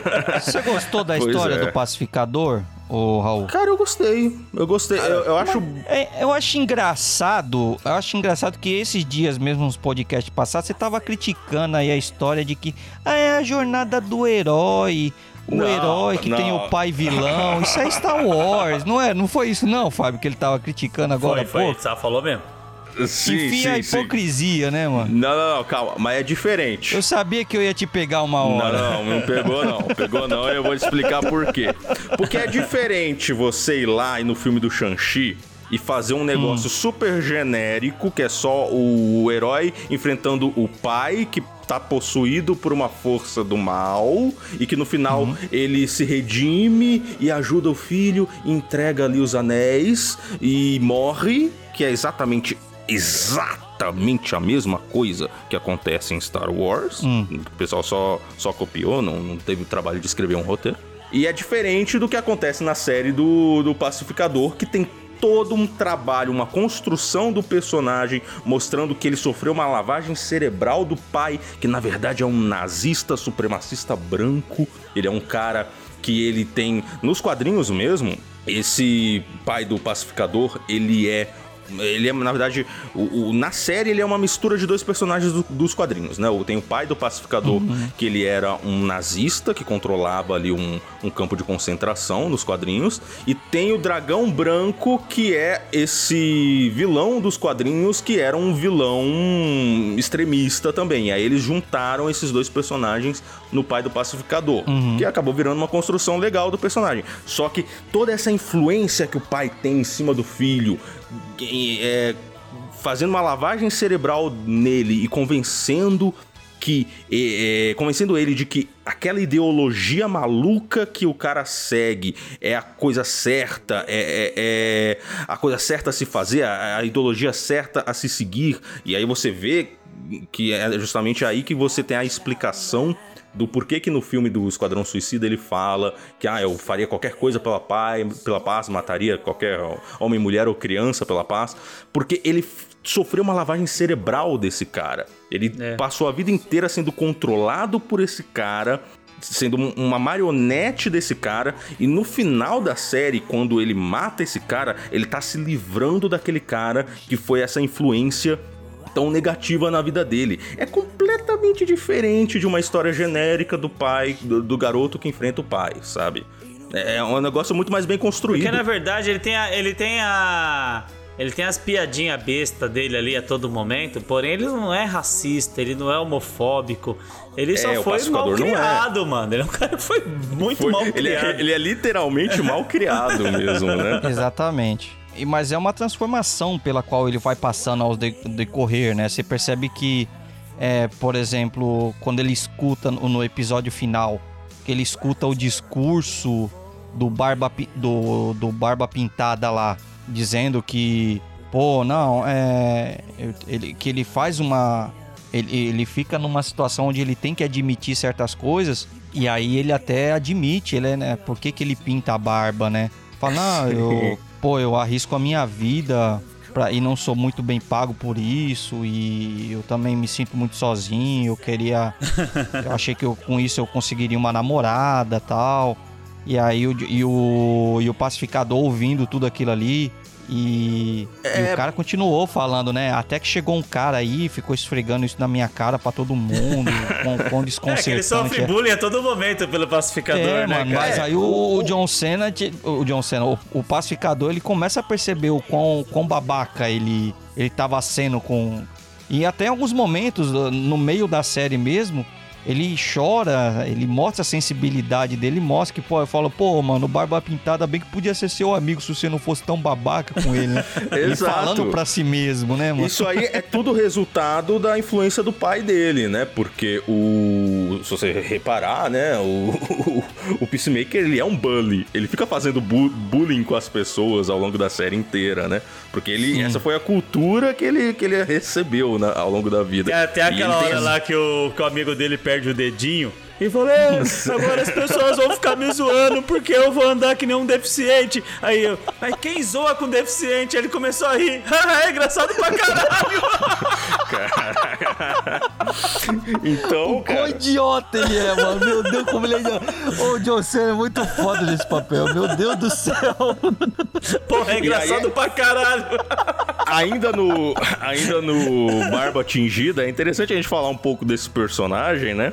Que ele tem essa treta com o Peacemaker, né? Com, com o Pacificador, porque o Pacificador fica fazendo essa, essa, esse bullying no cara, mas ao longo da série, o Barba Tingida, o Economos, ele vai provando que na verdade o cara é meio fodão de vez em quando. O cara, Porra. ele vai lá, ele, ele serra o, o gorila gigante com, com a motosserra, ele parte o bicho ao meio, tá ligado? Que era a morte que o, que o vigilante queria ter aplicada, mano. Diga-se de passagem. O vigilante queria a todo custo matar alguém com uma motosserra e o, o Economus vai lá e faz isso na frente dele ele fica frustrado. Como assim? Mas a primeira ação dele é quando ele, o, aquele, o chinesinho lá que come, sal, que come salgadinho o tempo todo, é, dá um pau no pacificador, dá um pau no pacificador, e ele vai lá e, e, e localteia o cara com um atropelo, o cara, bem dizer, né, mano? É, pô. E prende o cara, e prende o Vai cara cair, ainda. vai cair na porrada pra quê com o cara? Passa com o carro cima, por cima do cara. Esse personagem também é interessante, o Judo Master, né? O, É. o mestre Eu judoca. achei que ele foi mal, foi mal explorado nesse aí. Eu acho que talvez ele brilhe mais nas próximas temporadas, porque nesse É. aí, cara, eu esperava muito mais. o de- desenvolvimento sobre ele, contar a história dele. No final ele só entrava assim, saía, saía na porrada, depois era capturada e metia a porrada em todo mundo e fugia. A Debaio quase mata o cara, pô, deu um tiro bem no peito do cara. Aí o pacificador fala: Não, é que tem maneiras de você usar outros órgãos do corpo e deixar o coração parado. ah, é, é verdade. Nossa, ele é muito idiota. Pouquíssimos conseguem fazer isso. Só os Mas ninjas o- conseguem. O, o personagem, ele é fodão, ele dá porrada em todo mundo, mas ele é muito azarado. Toda vez que ele acorda e vai tentar bater nos caras, ele apanha e volta a dormir. é um negócio muito Então, por engraçado. isso que eu achei que ficou mal explorado. Eu esperava muito mais desse personagem, que eu falei, É. ah, não, vai, vai É, brilhar. aquela hora que Você- ele foge ali, que ele bate nos Playboy lá na vendinha lá, que ele rouba o carro dos caras. Eu achei que ele ia fazer Sim. alguma coisa. Né? Acabou no final É. fazendo porra nenhuma. Porra Não, eu- nenhuma. o, o que eu entendi é que ele tinha conhecido ali as borboletas, né? Que Uhum. elas tinham convencido ele da, da, da ideologia delas. Não tinha nenhuma introduzida nele. É, não, não tinha, ma- mas ele ele, me- ele se convenceu daquilo e ele começou a apoiar as borboletas, ele começou a defender elas e tal. E aí no final, quando ele vê que as borboletas foram derrotadas, ele fica chorando lá e tal. Mas eu acho que ele volta na próxima temporada e vai Volta. ser mais bem explorado e tal. Ah, com certeza, tem que voltar, mano. Porra. Mas, mas ainda sobre o grupo do Peacemaker, nós não podemos esquecer da Harcourt. O que, que vocês acharam da personagem? Ela é a noiva do, do James Gunn, né? É, ela, é ela é noiva do James Gunn, exatamente. É, vai casar com o James Gunn agora. É, rapaz, James Gunn é ligeiro. A personagem, ela dá porrada também, meu irmão. Tem- Tem aquela cena que ela cai na porrada com, com, com o mestre judoca ali, cara, que é muito, de- muito legal, É que cara. na verdade ali na. é- Ela é uma assassina também, ela tem as habilidades dela, né? É que na verdade no Esquadrão Suicida ela não aparece muito, né? Ela pouco aparece, pouco fala. Sim. E no Pacificador, ela, a apresentação dela é muito boa. O Pacificador se apaixona por ela e, e- vai, recons- vai construindo ali uma- uma- um afeto entre os dois. Que até então ela também acha o Pacificador um babaca, né? É um garoto idiota. porque ele é. Mas assim, é. Mas com o tempo vai construindo um afeto, né, cara? Até a Debaio e, e ela. Você vê que ela não gosta de ninguém, ela não gosta nem da Debaio, né? E. Exato. começo da série, ela é bem pau no cu com todo mundo, mano. Tipo, a bicha é, é, é Com todo bruta, mundo, mano, com grossa. todo mundo. Só que vai criando ali uma afinidade, ela vai, ela vai se, se, se soltando mais, vai se abrindo, né? Ela vai virando amigo, chega até a hora que eles estão na van ali cantando, que eles estão se divertindo, e ela entra no, no naipe dos caras ali, entra no, no rolo, Entra né? na vibe dos caras, exato, cara. Então, eu acho que, que é um elenco que eles têm uma- um entrosamento muito legal e ajuda a, a, a gente, sabe, e absorvendo a história numa boa, saca? Se fosse um elenco que não fosse tão entrosado ou tão carismático, não, acho que não ia funcionar tão bem. Até o, o elenco dos, dos policiais. Os policiais eu achei muito legal, a japonesinha, a chinesinha, né? E o, o cara lá, que, que to- toda vez que ela vai falar com o pai do, do pacificador, o pai do pacificador, como ele é um racista, ele começa a fazer piada com o fato dela ser chinesa. E aí ela retruca o cara. Ela retruca saca? cer- na hora certa. Ela tem, tem resposta pra tudo que ele fala. É, a bicha tem a língua ligeira ali, ela responde na altura. Tem até o momento que ela come o rabo do, do, do parceiro, né? Porque o cara. O parceiro é outro idiota também. Ela tinha lacrado em cima dele bonitamente, ficou. de- deixou ele sem, sem palavra. Aí ele dá um. Acho que em português ficou tipo assim, tchau e bênção pra você. Aí ela olha e fala, É. Esse- tchau e bênção, jura, mano? Foi Esse- isso que você esse- falou pra ele? Esse ator que faz o parceiro dela, ele fez o. Ele fez aquela, aquele filme de comédia. É, As branquelas. As branquelas, né, cara? E tipo assim. As branquelas. Ele é, o- ele é o cara que cheira as calcinhas. E ele traz e ele traz aquele papel pro, pra série, né? Aquele papel do agente, ele traz pra série. Cara, fica muito Sim. perfeito, fica muito igual, muito parecido. Exato, cara. E aí, só dando uma contextualizada no pessoal, o, essa equipe, né, que foi formada pela Amanda Waller, eles vão lá, trazem o pacificador para essa missão que agora é enfrentar outros alienígenas, né? Que é enfrentar as borboletas que, que tomaram conta ali de um senador e que estão ali é, controlando várias pessoas e tal. Eles precisam Mano. combater essa galera. E na hora que aparece o, o gorila, eu jurava que era aquele.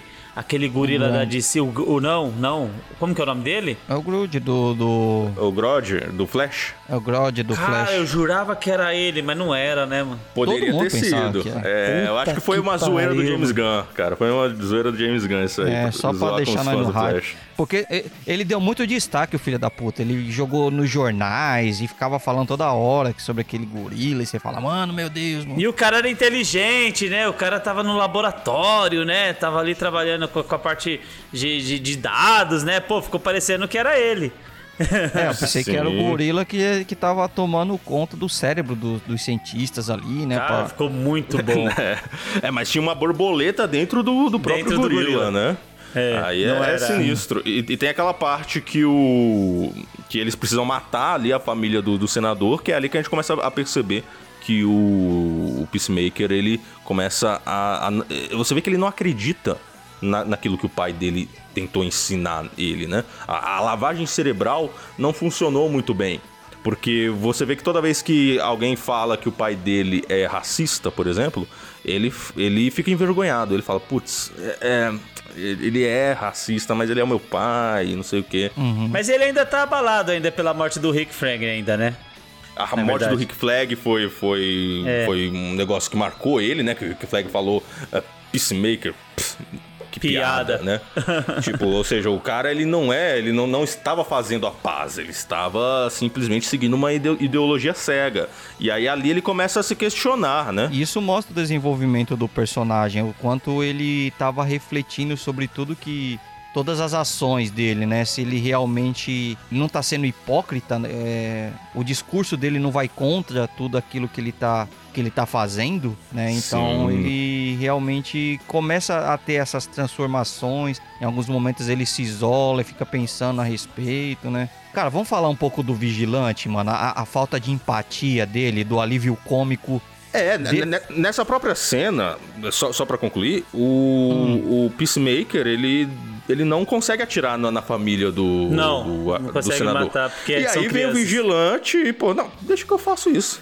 E aí ele, aí ele começa a cantar. Ele faz cantando, mano. Ele faz cantando a parada. tipo, foda-se. não. Então você percebe que ele é um psicopata. Ele é um cara que ele não tem. A gente talvez explore o passado dele depois pra saber como é que ele é. Como é que ele tem aquelas habilidades de luta, de onde que veio tudo aquilo e por que, que ele é um psicopata. Mas você percebe que ele não tem empatia mesmo. Ele, ele sai Mano, ele tá nem aí, cara. Foda-se. E pra que um cara de alívio cômico em um lugar onde só tem comédia, mano? Porque todo mundo ali, de, de alguma forma, mesmo sendo sério, acaba sendo engraçado. Exato. cara. A, a Aldebayo falando mais do que deve, né? Abrindo a boca e a discussão entre ela E o. Como é o nome do, do Barba Pintada, mano? O- É o Economos. é sobre como, como se pronuncia o nome do filme ou do desenho corretamente e tal. Exato, cara. E, no entanto, não, mano. Eles colocaram o, o vigilante ainda que. Puta que pariu. O bicho é engraçado e fala umas cagadas que você fala, não, é absurdo, mano. Mas eu acho que na hora que ele mata a família lá, ele tá tentando se inclu- ser incluído. Ele tá tentando entrar no grupo, porque ele quer fazer parte, ele quer trabalhar junto Sim. com o pacificador. Então ele vê que o pacificador não consegue fazer aquilo, ele fala: Não, deixa que eu faço, que eu sou foda também. Aí vai lá e faz. É, ele, ele fala, não, é, é, pra ele, ele tá ajudando um amigo, né? Então, tipo, eu, deixa que eu faço Não, e- isso. sabe? E ele é respeitado pelo líder da. pelo time. É tanto que quando a Aldebayo é tipo. É, orquestra ali, né? Meio que manipula ele pra ir atrás e matar o pai dele. Você vê que o, o Murn descobre que ela fez isso. Ele fica putaço, cara, porque ele sabe. Fala, pô, mano, se a gente perder, a gente só vai ficar com um, cara. A gente precisa desses dois aí pra. Que já é pouco Sim. na operação super secreta nossa aqui. Se a gente perder ele, você pensou que isso, o quanto isso afetaria a nossa missão e tal? Na verdade, o medo de perder ele é pelo fato do pacificador não tá bem. Que ele não confia Sim, no cara. pacificador. É, Sim. o pacificador se mo... ele até fala no momento, ele fala que maravilha, a Amanda Waller enviou um assassino que não mata. Que não mata. que não mata. Exatamente. E, e ainda falando um pouco do Murn, porra, cara, um personagem trágico, né, cara? Porque aí você descobre que, na verdade, ele é uma borboleta, que ela é uma desertora. É uma borboleta que não acredita nas mesmas coisas que as outras borboletas, que vieram pra Terra meio que fugidas do planeta que elas destruíram, né? E elas vieram pra Terra pra tentar colonizar aqui o planeta, começam a, a dominar a mente das pessoas, só que aquela borboleta específica Percebe que o que eles estão fazendo é errado. é, na verdade, ela cria uma conexão com os seres humanos. E aí ela começa a ter empatia pelos seres humanos, aí por isso ela entra no corpo do Murn e começa a defender os humanos e a lutar contra as outras borboletas. E aí quando a borboleta Goth, né, que eles chamam, a borboleta do mal, que ficava presa ali no jarro do, do Peacemaker, que ele deveria ter matado há muito tempo, porque ele, o Peacemaker é maluco. Mas enfim, quando aquela borboleta se liberta e entra no corpo da, da policial chinesa, e vai lá e, e mata a borboletinha Murn, pô, é uma cena triste pra caramba, cara. Que a, a Harcourt vai lá, pega a borboletinha na mão e a borboletinha. Ainda tipo, cumprimenta ele ainda. tipo, Tipo, tem um último momento ali de conexão com os seres humanos que ela ajudou e tal, e aí ela, ela morre, e aí eles vão pra última missão pra poder se livrar de- de- de- dessas borboletas de uma vez, né, cara? dado todos esses coadjuvantes que a gente tem ali, qual que é o seu favorito ali? Eu já falei o meu. O meu é o Igli de longe, não tem como. É, a, a simpatia, a simpatia dela é tão grande assim que até tipo assim um, uns dublador, um dublador de, de uma outra série, né? Eu não sei falar o nome dele, cara. Ele revelou no tweet aqui o Tadiki. Né, ele revelou que ele se atrapalhou, né, durante a- as gravações da cena do, do Coringa, onde o, o palhaço ele dizia uma frase que tipo assim, a águia pousou, né, ele precisava dizer isso, a águia pousou na dublagem, que no inglês seria The Eagle has landed, né, no, no, no original, né, aí ele colocou aqui, abre aspas, tive uma gravação para a Arlequina, onde o Coringa tinha uma fala com a palavra Eagle. É, e eu tive que regravar várias vezes falando Igli. Então, você vê que o nome Igli ficou tão, tão carismático e pegou tanto na, na, na- cabeça da gente que até o, o pessoal não conseguia mais falar Eagle, ah, né? sim. O cara ficava dizendo The Eagle has landed, em vez de. Ele tinha que dizer Eagle. Eagle has landed. Mas não, ele ficava dizendo Eagle. Ele ficava chamando a- o nome da águia, pô. Sim.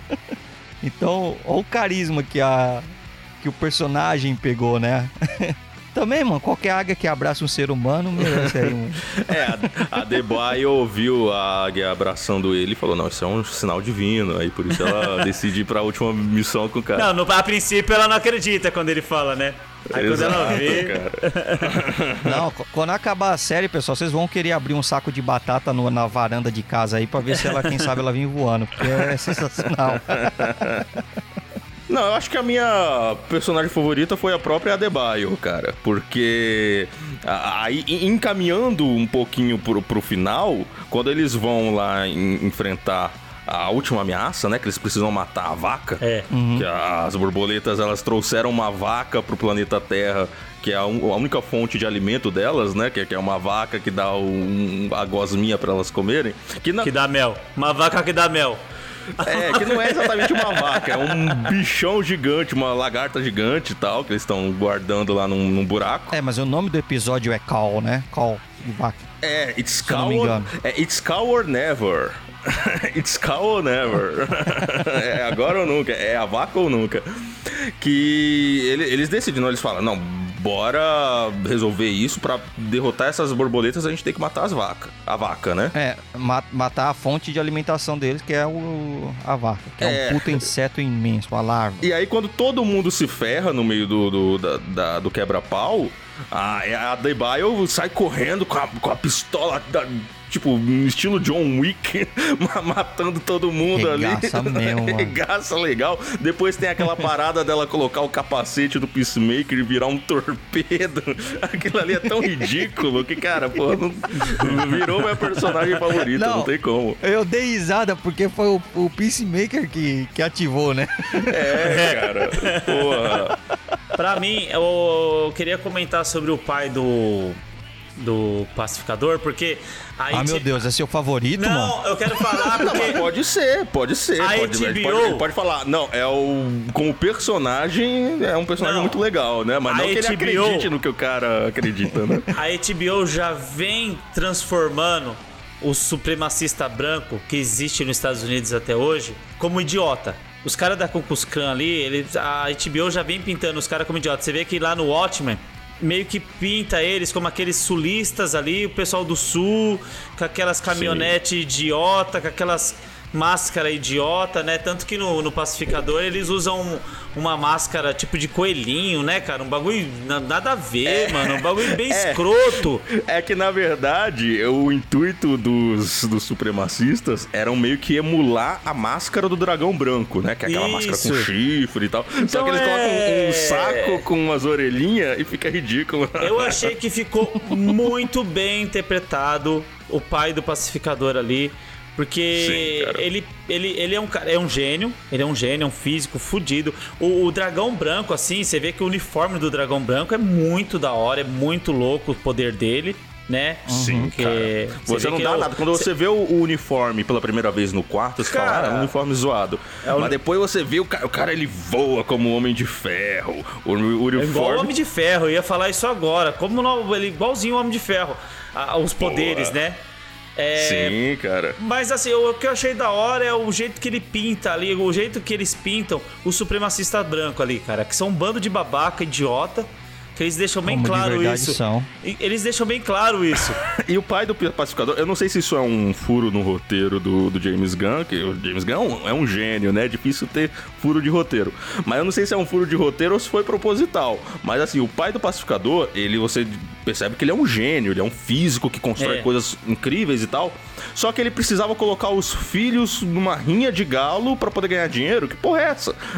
se ele é um gênio, por que, que ele não fez dinheiro dessa forma?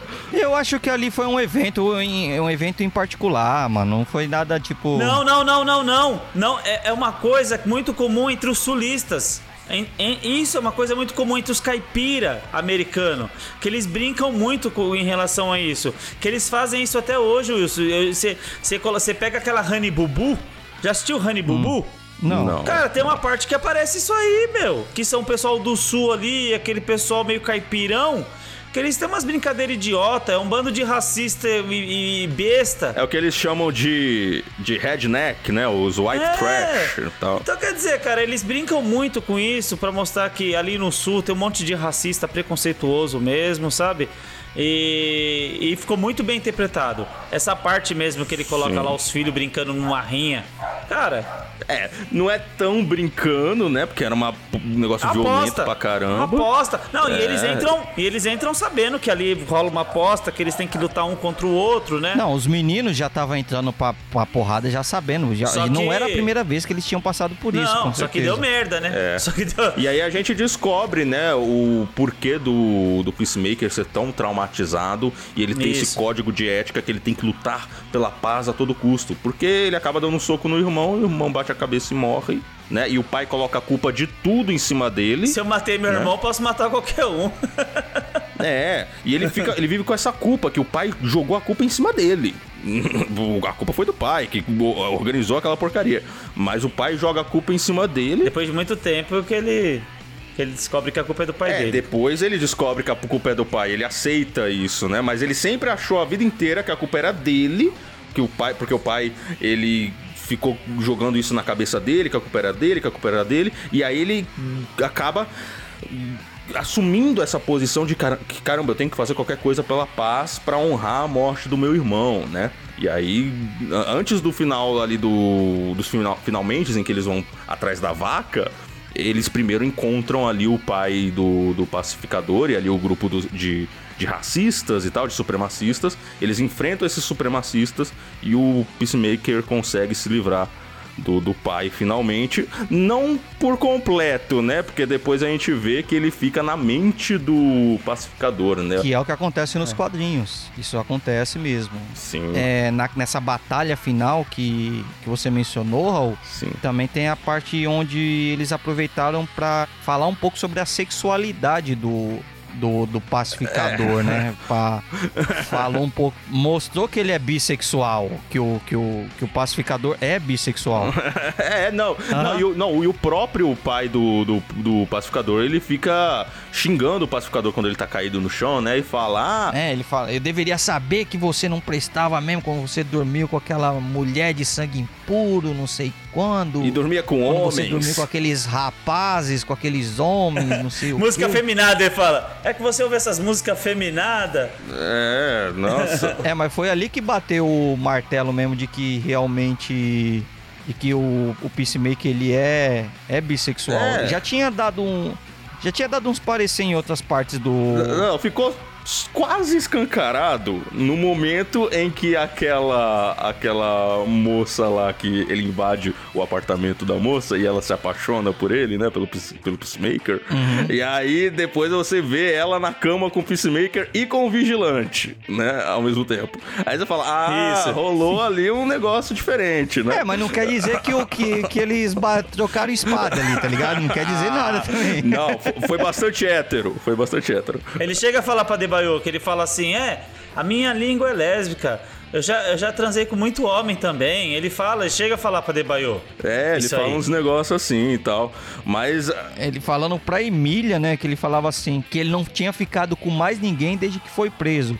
Aí logo depois ele se corrige, confirmando que é, não havia ficado com mulheres nesse é, tempo. com mulher, faz tempo que eu não fico com mulher. Mas- E quando ele encontra, né, aquela, aquela mulher na balada que depois ele descobre que é uma borboleta, né? Que é uma cena muito maluca, né?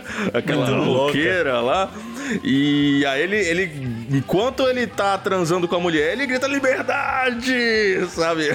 É um negócio muito engraçado. E, pô, é muito legal aquela É, cena. Ela pega o cara.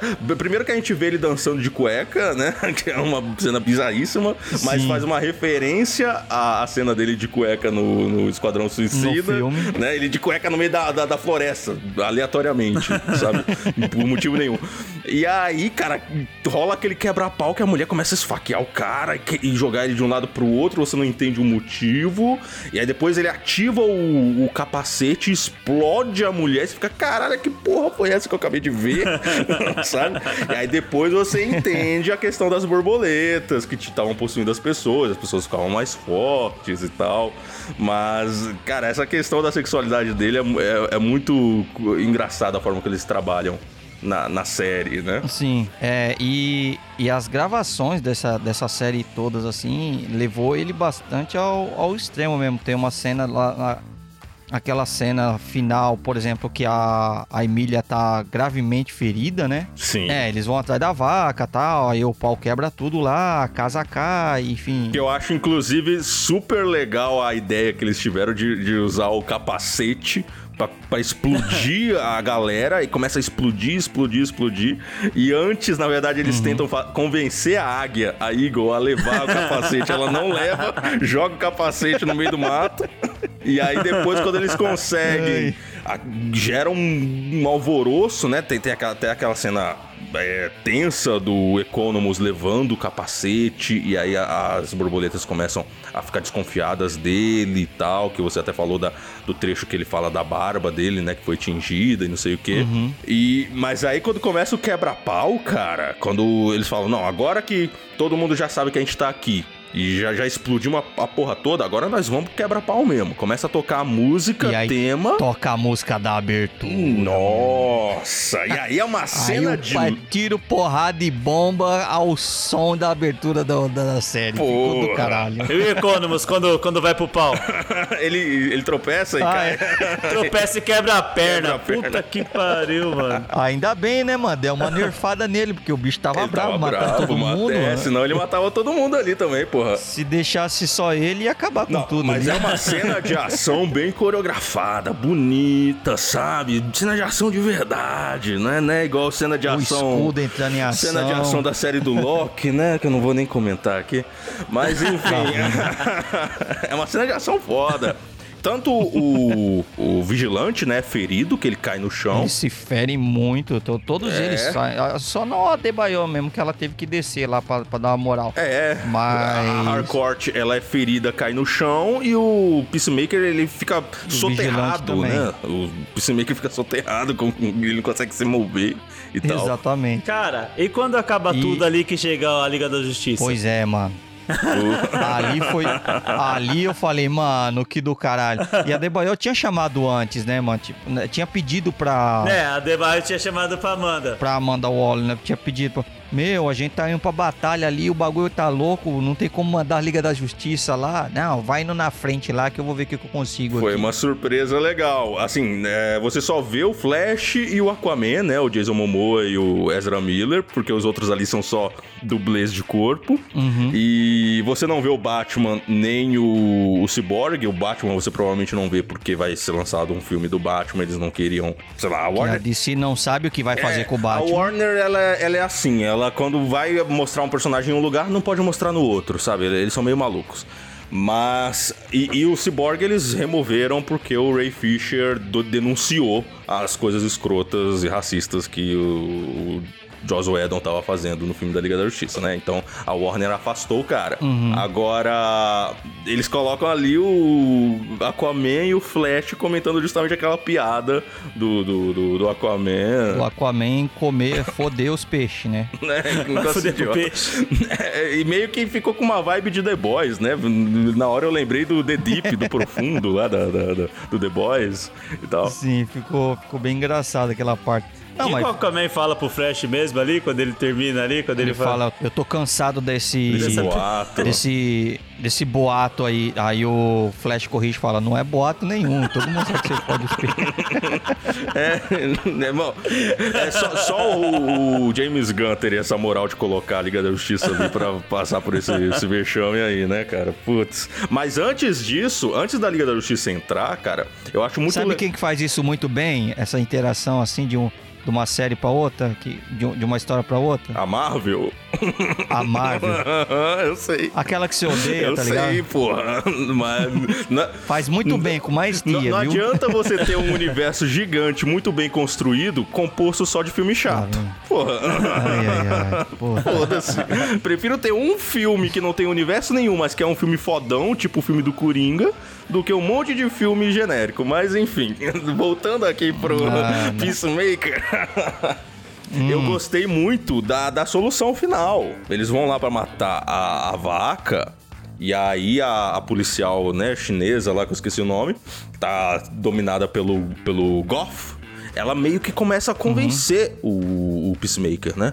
Tipo, caramba, nós viemos pra cá e porque o nosso planeta foi destruído, porque nós destruímos o meio ambiente e tal.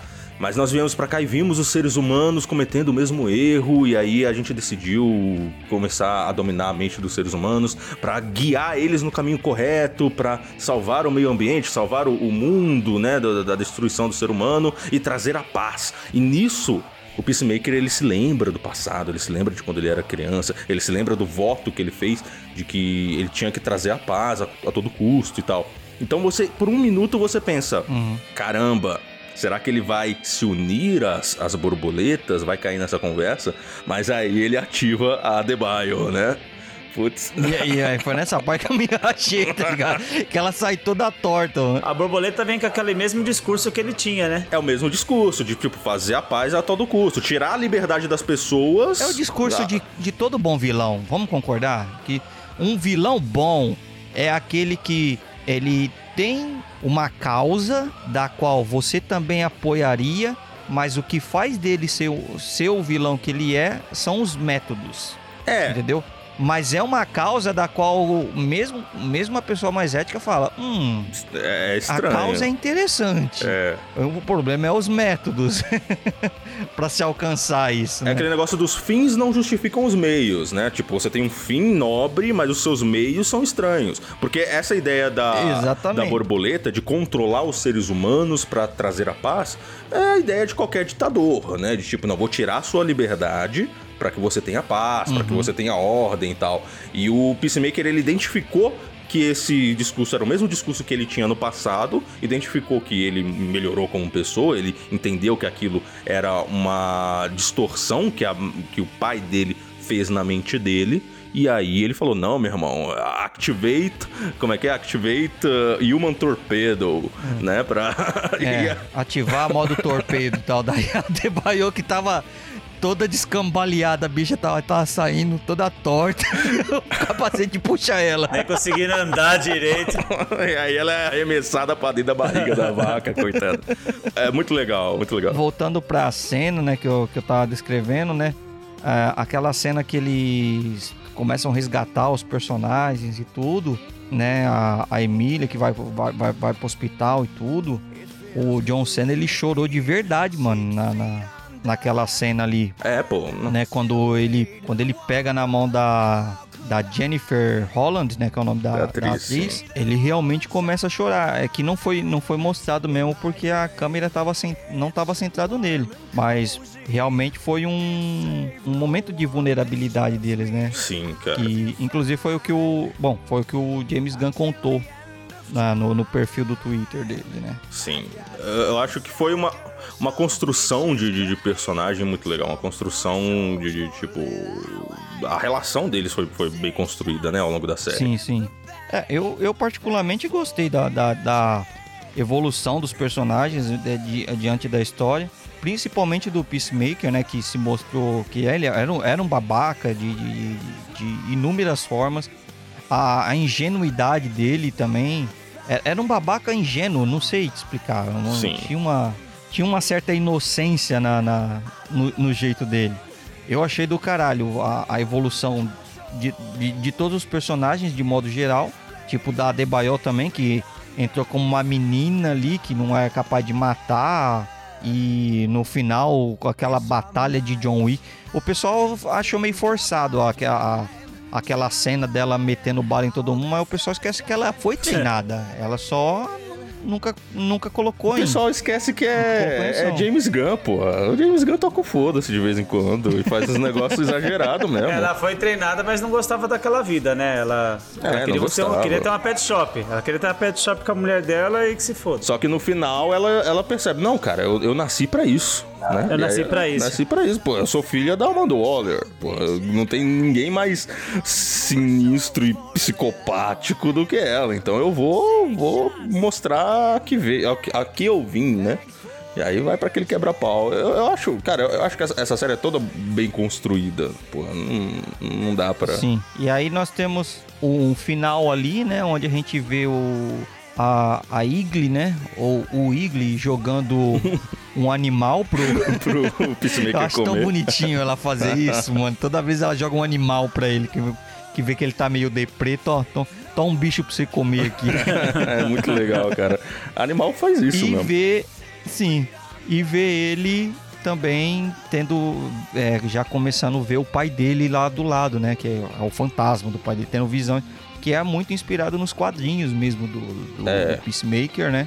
Que ele realmente tem visões o tempo todo do, do, do pai nazista na cabeça dele ali, atormentando o, o nosso anti-herói. É, e aí a gente vai pra essa questão, né? Como é que vocês acham que isso vai ser desenvolvido nas próximas temporadas? O que, que vocês acham que vai rolar? É, eu tenho pra mim que eu crio a expectativa de que, por exemplo, o Sanguinário pode aparecer, não na segunda, mas talvez na terceira Pô, temporada. talvez na, na segunda, pô. Talvez na segunda, pô. Não, eu espero na segunda. Eu espero no primeiro episódio da segunda, não Pô, mas, que, que é... É, eu não- também não quero colocar minha expectativa muito alta e me, me, me decepcionar.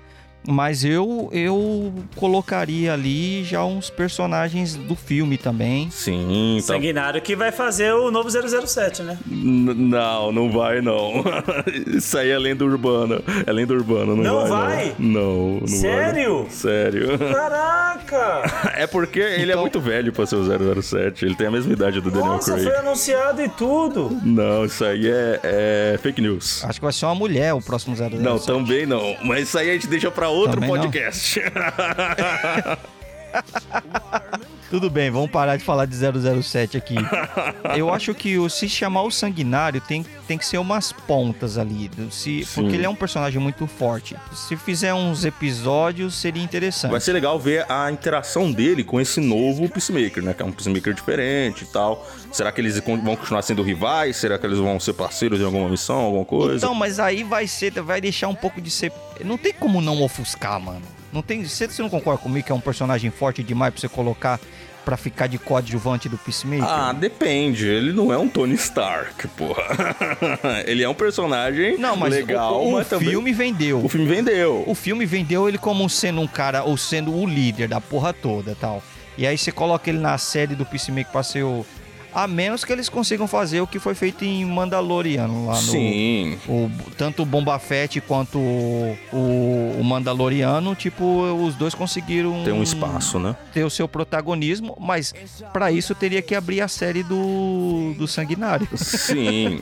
Não, eu acho que até. Na verdade, eu acho que até a Arlequina poderia aparecer em algum momento. Porra. Ela tá por ali. É, então, é isso que eu tô falando. Poderia aparecer um pouco os outros personagens. Porra, seria da hora, cara. E, e o, o James Gunn falou que ele tem projetos com outros personagens e tal. Projetos. eh, Ele tem projetos. Que assim, ele, ele tá gravando agora o Guardiões da Galáxia 3. Que inclusive tem uma curiosidade muito interessante: que essa cena do Flash e do Aquaman no final do, do Peacemaker. Ela foi gravada pela Marvel, cara. Sim, sim. É- é- essa é a coisa mais curiosa de todas. Por quê? Ela foi gravada dentro do estúdio da Marvel, porque o, o, o James Gunn ele tava ali filmando o Guardiões da Galáxia 3 já. E ele tava ali na correria, falou: "Não, vamos gravar aqui mesmo". E aí ele chamou a equipe da Marvel pra filmar. Então a Marvel filmou pra eles a, a cena do Flash e do Aquaman. E aí, por isso que ficou tão ruim, né, a, cena.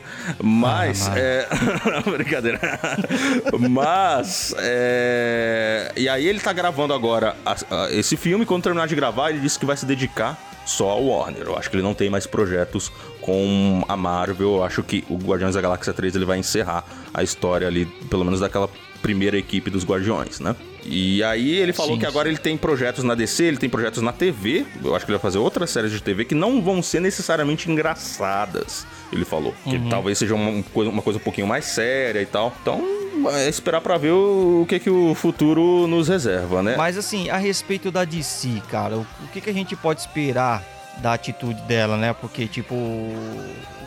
não, não tá muito claro ainda sobre a treta do Superman com, com eles, né? O Henry Kevin lá não tá aparecendo, né? Em várias É. cenas, você vê no Shazam, ele não tá aparecendo, né? Tipo. É, eu acho que a Warner ela pegou uma birra com o Henry Cavill, sei lá, não- é, é meio obscuro. Você consegue entender a treta da Warner com o Ray Fisher, porque o Ray Fisher denunciou eles.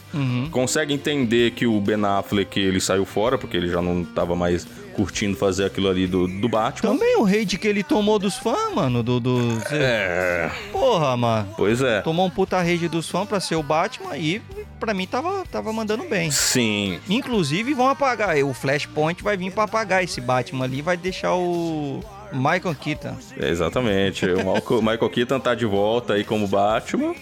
Vamos ver, né? Não dá pra reclamar, nem saiu o trailer ainda, nem nada. Vai que vai ficar bom pra caramba. Não sei, né? Mas, mas, mas a imagem que, a que apareceu dele lá, a calça tava bem folosó, viu? Tá, não, tá, não tava bem ajustada, não. E o Batman tá vindo aí, nosso Batman brilhoso. Que, que dia que sai aí no. ah, agora...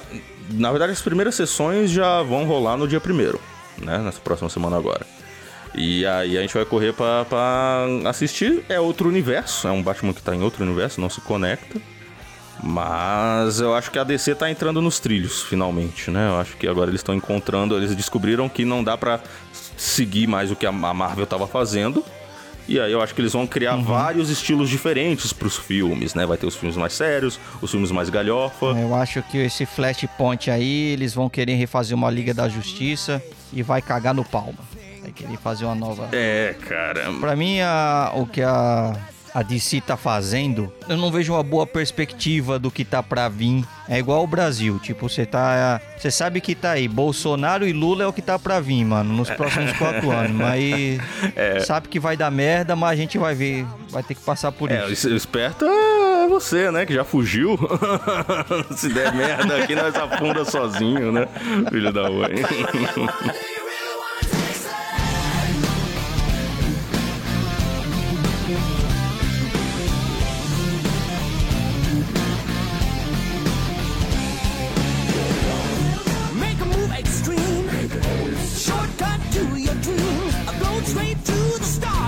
flying thing.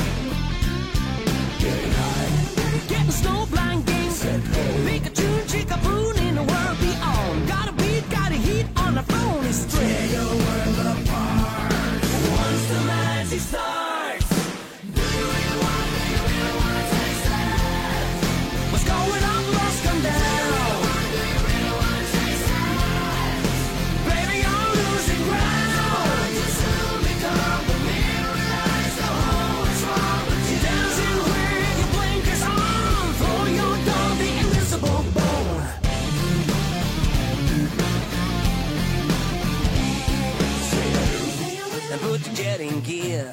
Anything to get you out of here. Gotta go hit that ride to the setting sun.